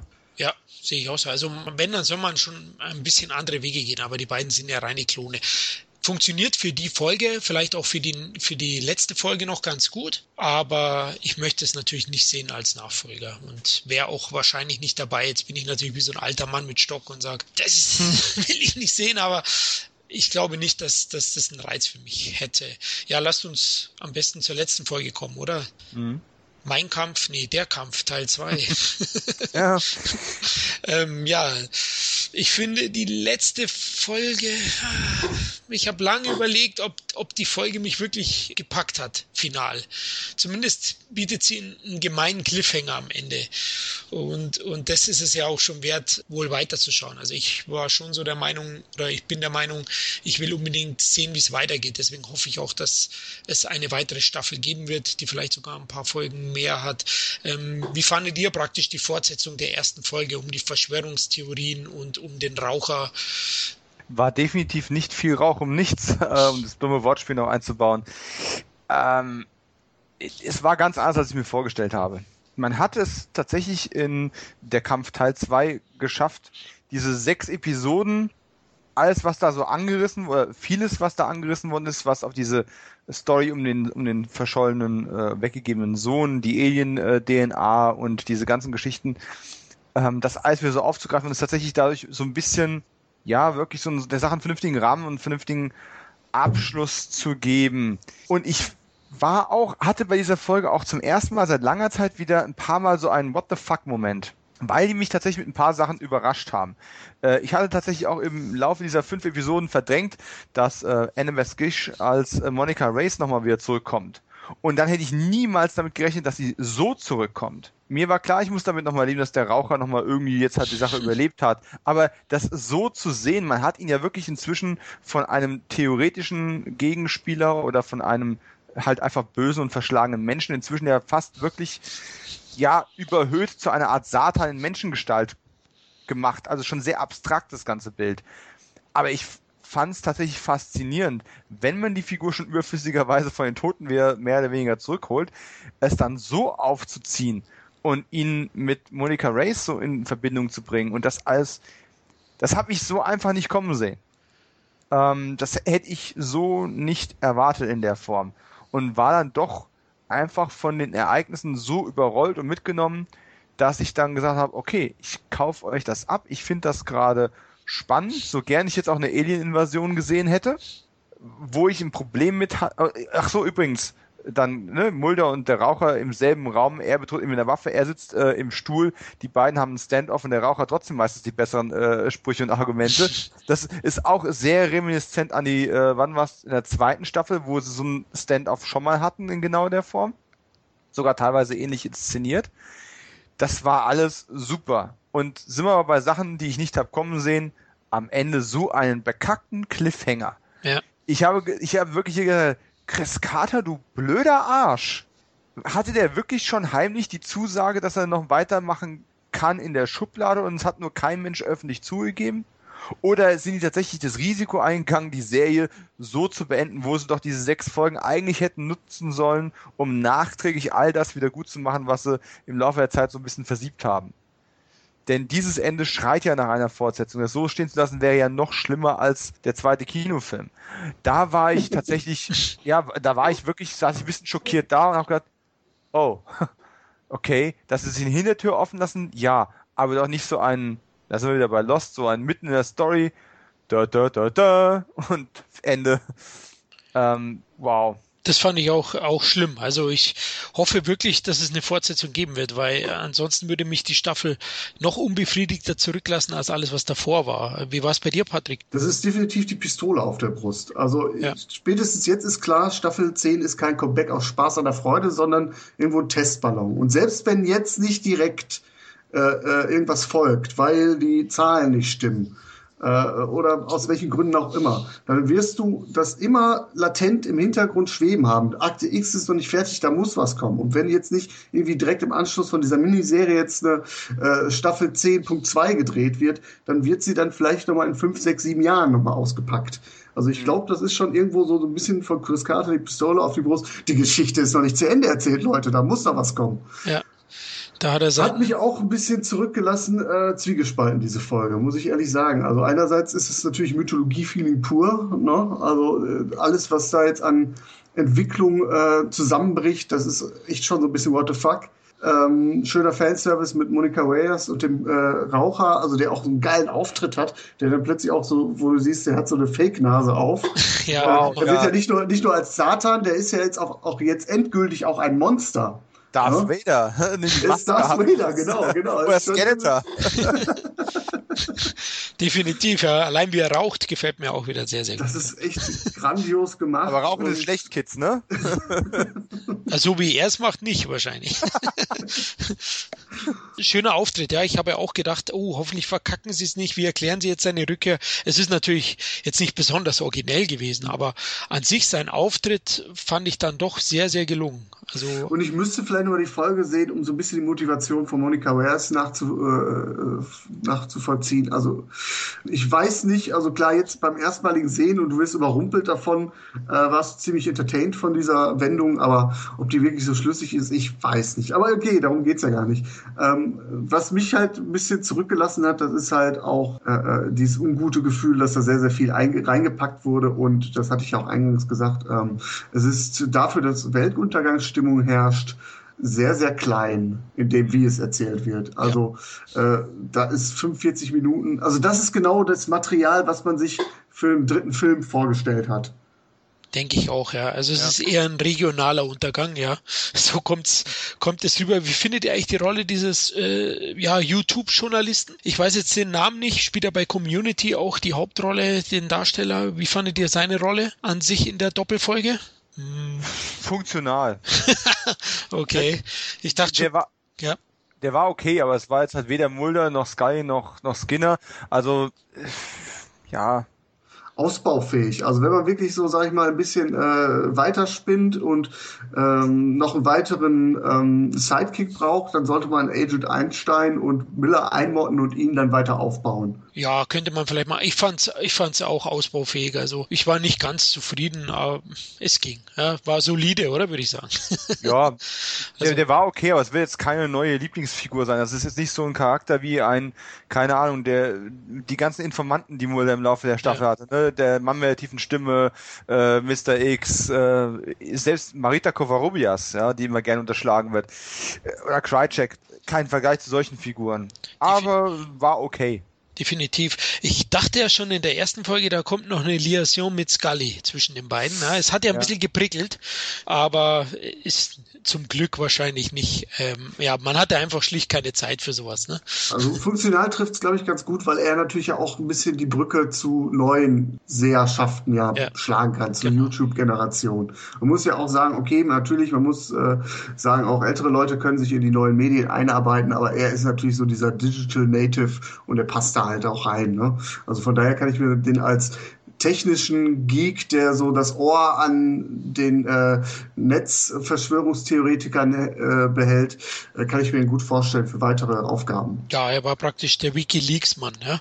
Kann man ja, so, so in, die, in die Richtung, ja, genau. Mhm. Genau, definitiv. Ja, letztlich hat die letzte Folge ja fast schon mehr Fragen aufgeworfen als ja beantwortet hat sie fast gar nichts, ne? Deswegen war ich auch. Doch, doch schon, doch, doch. Jetzt, jetzt sagen wir mal nicht unfair. Also, ja, ja. Die ganze Rauchersache, die auch, okay. mit, auch, in, auch in Sachen Ehen-DNA hat man viel Sachen, die vorher nur angerissen ähm, worden sind, auch schon in der ersten Folge, hat man doch wieder aufgegriffen und doch ein Stück weiterentwickelt und letzten Endes mit der ganzen Plot-Enthüllung, dass der Raucher im Prinzip jetzt ja die Menschheit vernichten möchte, aber damit eigentlich nur die Entwicklung vorweggreift. Ja. Und ähm, man hat da schon ziemlich viel in den Raum reingeworfen. Nur hat nichts, eigentlich wirklich gar nichts vernünftig beendet. Richtig, genau. Aber jetzt die Gretchenfrage, warum will der Raucher das denn wirklich machen? Warum will er die Welt äh, äh mit Alien-DNA infizieren? Butter bei den Fische. Weil er es kann. Nein, kann, genau. das, das, das, ist, das ist das Problem mit vielen Machtmenschen. Warum tun die das? Na, weil sie es können und weil sie für sich selbst und Auserwählte und eine Gefolgschaft, es geht immer um Macht. Der Raucher war immer sehr machtorientiert. Wo man jetzt wieder drüber streiten kann, ist, ob er wirklich eine gewisse Affinität für Mulder und Scully inzwischen hat ähm, und den eigentlich, naja, die Zigarettenschachtel entgegenstreckt und sagt, kommt, ähm, ich, ich bin bereit, euch, äh, euch mitzunehmen. Das fand ich auch ein bisschen grenzwertig. Also von der Glaubwürdigkeit, das, äh, da naja, bräuchte ich noch ein bisschen mehr Infos, würde ich fast sagen. Also es ging mir auch wieder zu schnell, ja. Irgendwie. Guck dir die Folge noch ein paar Mal an. Er hat die schon äh, ziemlich oft geschont, wo er es nicht hätte tun müssen. Okay. Ja, und, ähm, und es gab ja auch immer wieder die Gerüchte, ob er nicht, ob er nicht vielleicht doch auch der, der Vater von Mulder eigentlich ist, und dann war er es dann doch wieder nicht, aber äh, letztendlich hat er die Mutter ja auf jeden Fall geliebt und also da ist schon ziemlich viel Verbindung da. Okay, ja, vielleicht in, dem Zusammenhang. Aber es, ja, Okay, ich, ich probiere es nochmal, Leute. Ich schaue sie ja, nochmal an. Ja, aber da muss man dann auch ehrlich sein, also es ist jetzt nicht so, dass Akte X ein äh, mit, mit der Weisheit zurücklässt. Ne? Die Wahrheit dürfen wir weiterhin suchen. Genau, definitiv, davon lebt es ja. Also du bist schon mittlerweile ziemlich sicher, Dominik, dass es weitergehen wird. Hast du da mehr? Was man so, was man so zuletzt gelesen hat, ähm, sie ist doch entgegen der ja jetzt nicht überwältigenden Quoten äh, doch so aus, als ob man nochmal einen Limited Run machen würde. Was aber natürlich im Zweifelsfall auch davon abhängig ist, äh, ob Anderson und Duchovny wieder zurückkommen. Denn so wie es jetzt aussieht, müsste man sie ja beide wieder zurückbringen.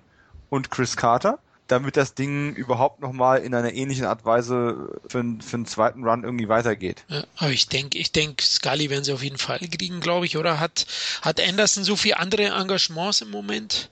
Also Anderson ist aber eigentlich in den Interviews meistens diejenige, die verhaltener darauf reagiert als Duchovny. Oh. Duchovny war der Erste, der damals Akte X müde geworden und dann partiell ausgestiegen ist, ja. äh, weil er dachte, er könnte jetzt der große Kinostar werden. Dann ist das eben im Sande verlaufen, er kam wieder reumütig zurück.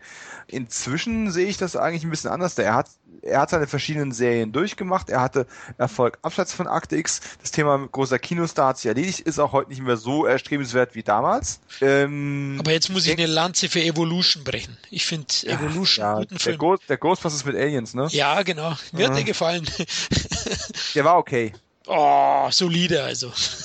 Ja, okay ist ja nicht schlecht, aber es war er ist halt für mich wirklich nie über einen Ghostbusters Rip-Off äh, hinausgekommen. Ja, das ist er auch nicht. Da hast du Witziger.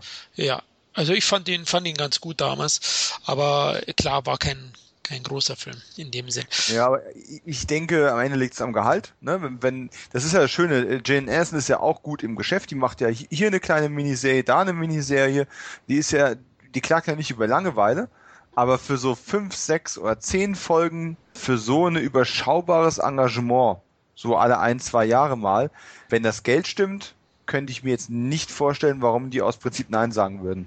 Da können wir ja noch kurz nochmal zu Agent Miller und Einstein kommen, die ja auch in der letzten Folge noch vorkommen. Da finde ich sie eigentlich redundant. Wie fandet ihr sie da? Also hat mich tatsächlich gewundert, dass sie noch weiter eine Rolle spielen. Mich nicht wirklich, weil ich glaube wirklich, dass sie die noch irgendwie einbauen wollen. Und wenn sie einen Spin-off kriegen oder irgendwas. Ja, ja, deswegen ist ja dann bei mir dann irgendwie fing der Braten bei mir an zu stinken dann auch. die Alarmglocken, ja, gingen bei mir auch schon ein bisschen anders. Oh, da sind die jetzt schon wieder, aber sie haben ja jetzt nicht wirklich was beizutragen, finde ich. Sagen, ja, also da fällt man, da fällt man so irgendwie cooler einbauen müssen. Ja, da finde ich ein bisschen einen bitteren Beigeschmack, als ob man sich letztendlich nichts anderes als Laufburschen, ne? die immer ja. irgendwie so gegenseitig sich so auf äh, Miller so ein bisschen den, den, den, den Arsch vom Müller hinterher trägt und Claire quasi äh, Scully äh, äh, informatiell äh, äh, irgendwie auf den Laufenden, auf den Laufenden bringt. Genau. Ich, ich sag, und Lauren Ambrose hat ja noch eine etwas äh, markantere Rolle wenigstens gehabt. Ganz ehrlich, Miller, der Schauspielername ist mir schon wieder entfallen und das ist äh, schon schockierend genug. War wirklich relativ unspektakulär. Ich hatte mal kurz das Gefühl, dass sie so eine Art neuen Crycheck vielleicht aus ihm machen wollen, weil es wirkte für mich mal ganz kurz so, als ob es in die Richtung geht, er schafft sich Informationen heimlich, sagt es keinem, hält Informationen zurück und wird dann gegen ähm, Mulder vorgehen. Ähm, stattdessen hat aber Mulder einen Chauffeur gebraucht. Das war auch ein bisschen, ähm, war auch, war auch ein bisschen, ein bisschen lahm an der Stelle. Also habt ihr ähnlich gesehen. Also ich fand auch da waren sie eben. Aber sie stören nicht. Sie stören nicht, aber sie, wie erwähnt, sie tragen einfach nichts dazu bei. Und da fange ich auch schon an, wie Patrick, so ein bisschen einen verfaulten Braten zu riechen, dass man da wirklich zweigleisig fahren möchte. Sicher, sicher. Wenn die anderen beiden nicht wollen, dann versuchen wir es eben vielleicht doch mit einer Miller-Einstein-Serie. Ne? Wer weiß. Ja. Irgendwie äh, Scully und Muller verrecken doch an dem Virus. Ja.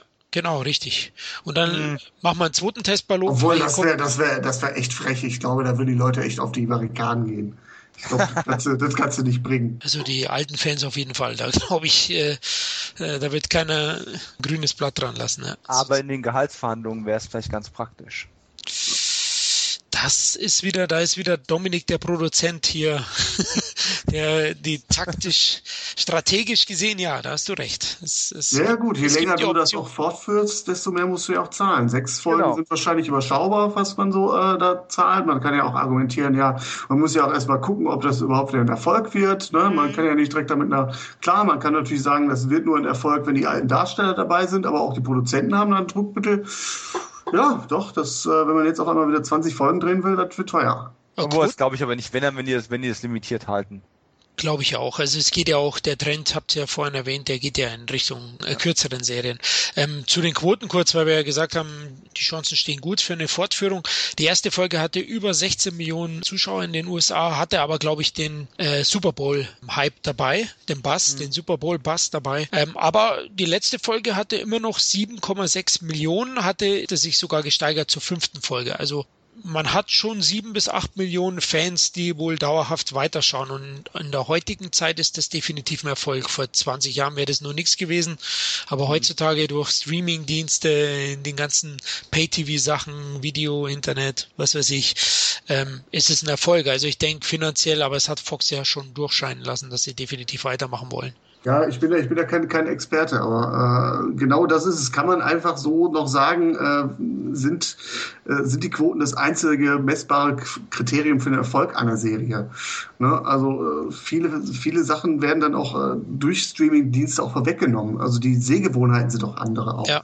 Also die Leute lassen sich vielleicht von der Pilotfolge dann irgendwie teasen im TV, schauen dann aber, weiß nicht, auf Netflix oder Amazon weiter oder äh, äh, warten bis äh, ich bin ein Seriengucker, der erst eigentlich erst guckt, äh, äh, wenn, wenn, wenn alles auf dem Markt ist. Ne? Und dann hole ich mir die aktuelle Staffel. Mhm. Äh, ich, ich bin kein, wenn, wenn ihr nicht gewesen wärt, hätte ich mir wahrscheinlich auch Akte X erst geballt geguckt, äh, wenn es gelaufen wäre. Ja, ich, ich tendiere auch in die Richtung. Bei sechs Folgen geht's natürlich noch gerade. Genau. Aber, aber bei Walking Dead mache ich es auch in der Regel so, dass ich, dass ich äh, fünf, sechs, sieben Folgen erst mal zusammenkommen lasse und die dann am Stück binge-watche. Ist bei mir zwar ähnlich, aber ihr dürft nicht vergessen, ähm, Vox ist immer noch ein Fernsehsender, der das produziert und finanziert und für die ist es immer noch relevant, was ja. in dem Erst in dem Erstverwertungsmarkt ähm, bei der Fernsehausstrahlung an Werbeeinnahmen reinkommt. Das andere kommt bei Akte X natürlich die Digitalvermarktungszeug plus ähm, Hardcopies in Form von DVD oder Blu-ray kommt dann noch dazu und on top darf man sicherlich auch nicht ähm, außer Acht lassen. Aber in dem Fall ist es halt eine klassische Kabelkanalsendung und kein Netflix-Programm. Und da spielt dann die Kohle durchaus schon noch eine Rolle. Aber die Quoten waren ja jetzt nicht so schlecht. Gerade wenn man berücksichtigt, dass noch ein, ein Nachschlag kommt über Streaming-Formate. Genau, und mhm. die weltweiten äh, Verkäufe sind ja auch sehr, sehr gut gewesen. Die Serie hat sich überall, äh, ist eigentlich in fast jedes Land verkauft worden. Ja, ja und ich weiß ja nicht, wie, wie es mit den Rechten aussieht. Äh, wenn jetzt Fox sagt, ich mache das nicht, äh, kann ja trotzdem auch mal jemand wie Amazon oder Netflix auf die Idee kommen, wir produzieren das Ganze mal. Ne? Die hauen ja auch unglaublich viel Geld in den Markt rein, auch wenn du dir den Indie-Markt im Moment anguckst, was da für, für, für, für, für Gelder ausgegeben werden von Netflix und von den Streaming-Diensten, um halt die Verwertung Verwertungsrechte von Sundance-Filmen zu kriegen. Mhm. Ähm, ich glaube, da, da, da, sind schon noch auch äh, die Player vorhanden, um solche Sachen voranzutreiben, wenn selbst wenn der wenn Fox nicht möchte. Aber ich glaube, Fox wird sich das Franchise nicht nehmen lassen. Ja. ja da wären sie, glaube ich, wahnsinnig. Und ich glaube, da wird es regelrecht einen Bieterstreit geben um Akte X. Da bin ich mir ja. sicher, weil das ein dermaßen einen Hype auslöst. Aktuell geht ja der Trend eh hin zu Wiederbelebungen. Ne? Fuller mhm. House bei äh, Netflix, die Gilmore Girls äh, mhm. kommen zurück, jetzt eben Prison Break. Das sind ja jetzt speziell Prison Break. Sehr gute Serie. Die ersten zwei Staffeln überragend. Danach deutlich mhm. abgebaut. Aber das ist eigentlich keine Serie, die diesen legendären Kult hat, den eben Akte X hat. Aber selbst ja. die bekommt jetzt äh, eine fünfte Staffel serviert. Mhm. Also der Markt ist ja anscheinend da. Ja, wie ich schon sagte, vor dem Hintergrund ist der Cliffhanger ja äh, der obligatorische Cliffhanger, muss man ja schon fast sagen. Hm. Ja, äh, aber in seiner Intensität ja so heftig, ja, wirklich wie so eine Pistole auf der Brust. Es muss weitergehen. Irgendwie wird es auch weitergehen. Ja. Genau, so sehe ich es auch. Also ich glaube, Carter hat das bewusst gemacht subtil war der Cliffhanger auf jeden Fall nicht. genau. Gut, lasst uns mal einen Gesamteindruck der zehnten Staffel. Also ich habe es ja vorhin schon gesagt, also für mich ist die Staffel insgesamt gelungen. Ich wurde eigentlich nicht enttäuscht. Ich bin sogar positiv überrascht gewesen letztlich. Also ich habe eigentlich das bekommen, was ich erwartet habe und ich würde gern mehr bekommen. Wie schaut's bei euch aus? Dominik, oder schreibe ich so. Oder? Ich hatte anfangs gesagt, in meiner Anspruchslosigkeit bin ich nicht enttäuscht worden und so. Ich bin von einigen Folgen sehr überrascht gewesen. Ich bin gut abgeholt worden. Viel Fanservice war drin. Da war viel, viel auch äh, drin, was man auch gerne weiter fortgesponnen sehen möchte. Ähm, wenn was kommt, gerne. Ein paar Kröten musste man schlucken, sicherlich. Die waren aber nicht vermeidbar gewesen und mir hat es im Großen und Ganzen sehr viel Spaß gemacht. Ich hatte mit dem Ton und mit dem ganzen Look, diesem, auch diesem, diesem glatten HD-Look so ein bisschen Probleme teilweise gehabt, weil für mich Akte X auch in der Erinnerung, das habe ich vorhin schon angesprochen, immer diese Vancouver-Epoche vor allem auch ist. Und wenn ich mir jetzt aber auch die alten Akte X-Folgen auf äh, dem den neu erschienenen Blu-rays mal anschaue, äh, was da an Brillanz noch rausgeholt worden ist, oder ein paar von den Episoden aus den späteren Jahren, ist das so ein Eindruck, der einem irgendwie im Gedächtnis geblieben ist, der aber auch nicht wirklich für den ganzen Originallauf von Akte X gegolten hat. Von daher kann ich all denen, die immer nur sagen, ja, das ist nicht mehr Akte X, wie ich es mal kannte, nur sagen, doch, zum großen Teil schon. Und das, was nicht mehr so ist wie früher, musste auch geändert werden. Von daher ich weiß nicht genau, was ich erwartet habe. Bin mir nicht mehr sicher, ob ich immer das bekommen habe, was ich erwartet habe. Aber ich bin auf jeden Fall im Großen und Ganzen mit Abstrichen sehr zufrieden. Es hat gezeigt, es funktioniert noch. Es hat gezeigt, es ist noch relevant, wenn man das denn möchte. Und hat bei mir einfach jetzt auch die, die Lust geweckt, A, die alten Folgen nochmal zu gucken. Äh, aber auch B, wer hier jetzt hat jetzt bereit zu sagen, okay, alles klar, gebt mir mehr davon, ich würde es auf jeden Fall konsumieren die Einstellung hatte ich nach Akte X jenseits der Wahrheit äh, nach dem Kinobesuch nicht. Und von daher ist es in jedem Fall ein großer Schritt in die richtige Richtung.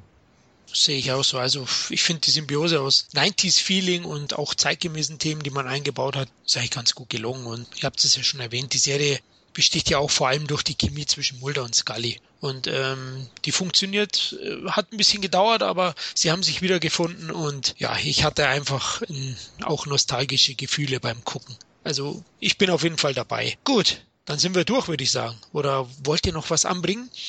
Nee, durch trifft schon ganz gut. ja, also wenn ich jetzt das Fass aufmachen will, dass wir über Lieblingsepisoden von früher diskutieren, dann ähm, ja, äh, anderer Podcast, andere Zeit.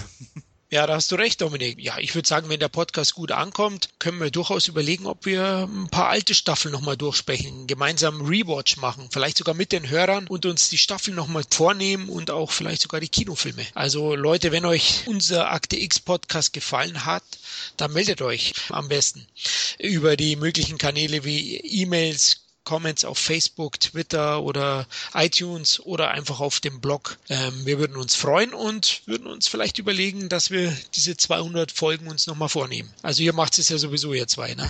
ja. Ja, je nachdem, äh, wie der öffentliche Druck so ist, schneller oder langsamer, je nachdem.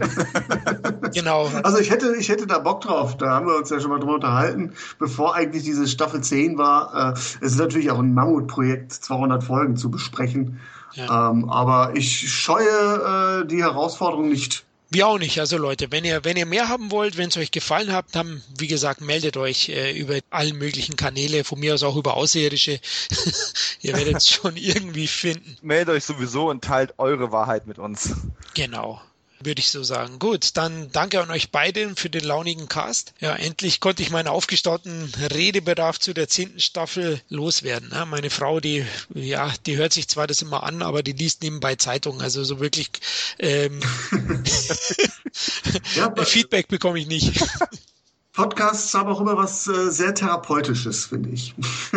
Definitiv, ja. Ja. Also Meine Freundin hängt noch in der, in der Rewatched-Phase drin. Die habe ich von der zehnten Staffel komplett ausgeschlossen, um sie nicht zu spoilern. Von daher, oh, dann wird das ein, ein Podcast, den ich hier eigentlich auch aus der Hand nehmen muss. Definitiv, ja, weil ich glaube, wir haben schon ein bisschen zu viel verraten. gut, auch euch, liebe Hörer, danke, dass ihr zugehört habt. Macht es gut und vergesst nicht, die Wahrheit liegt irgendwo da draußen. Bye. Tschüss. tschüss. Vertraut niemandem. Ciao. Sin Entertainment Talk, der Podcast des Entertainment Blogs. Mehr Fan Talk über Filme und Serien.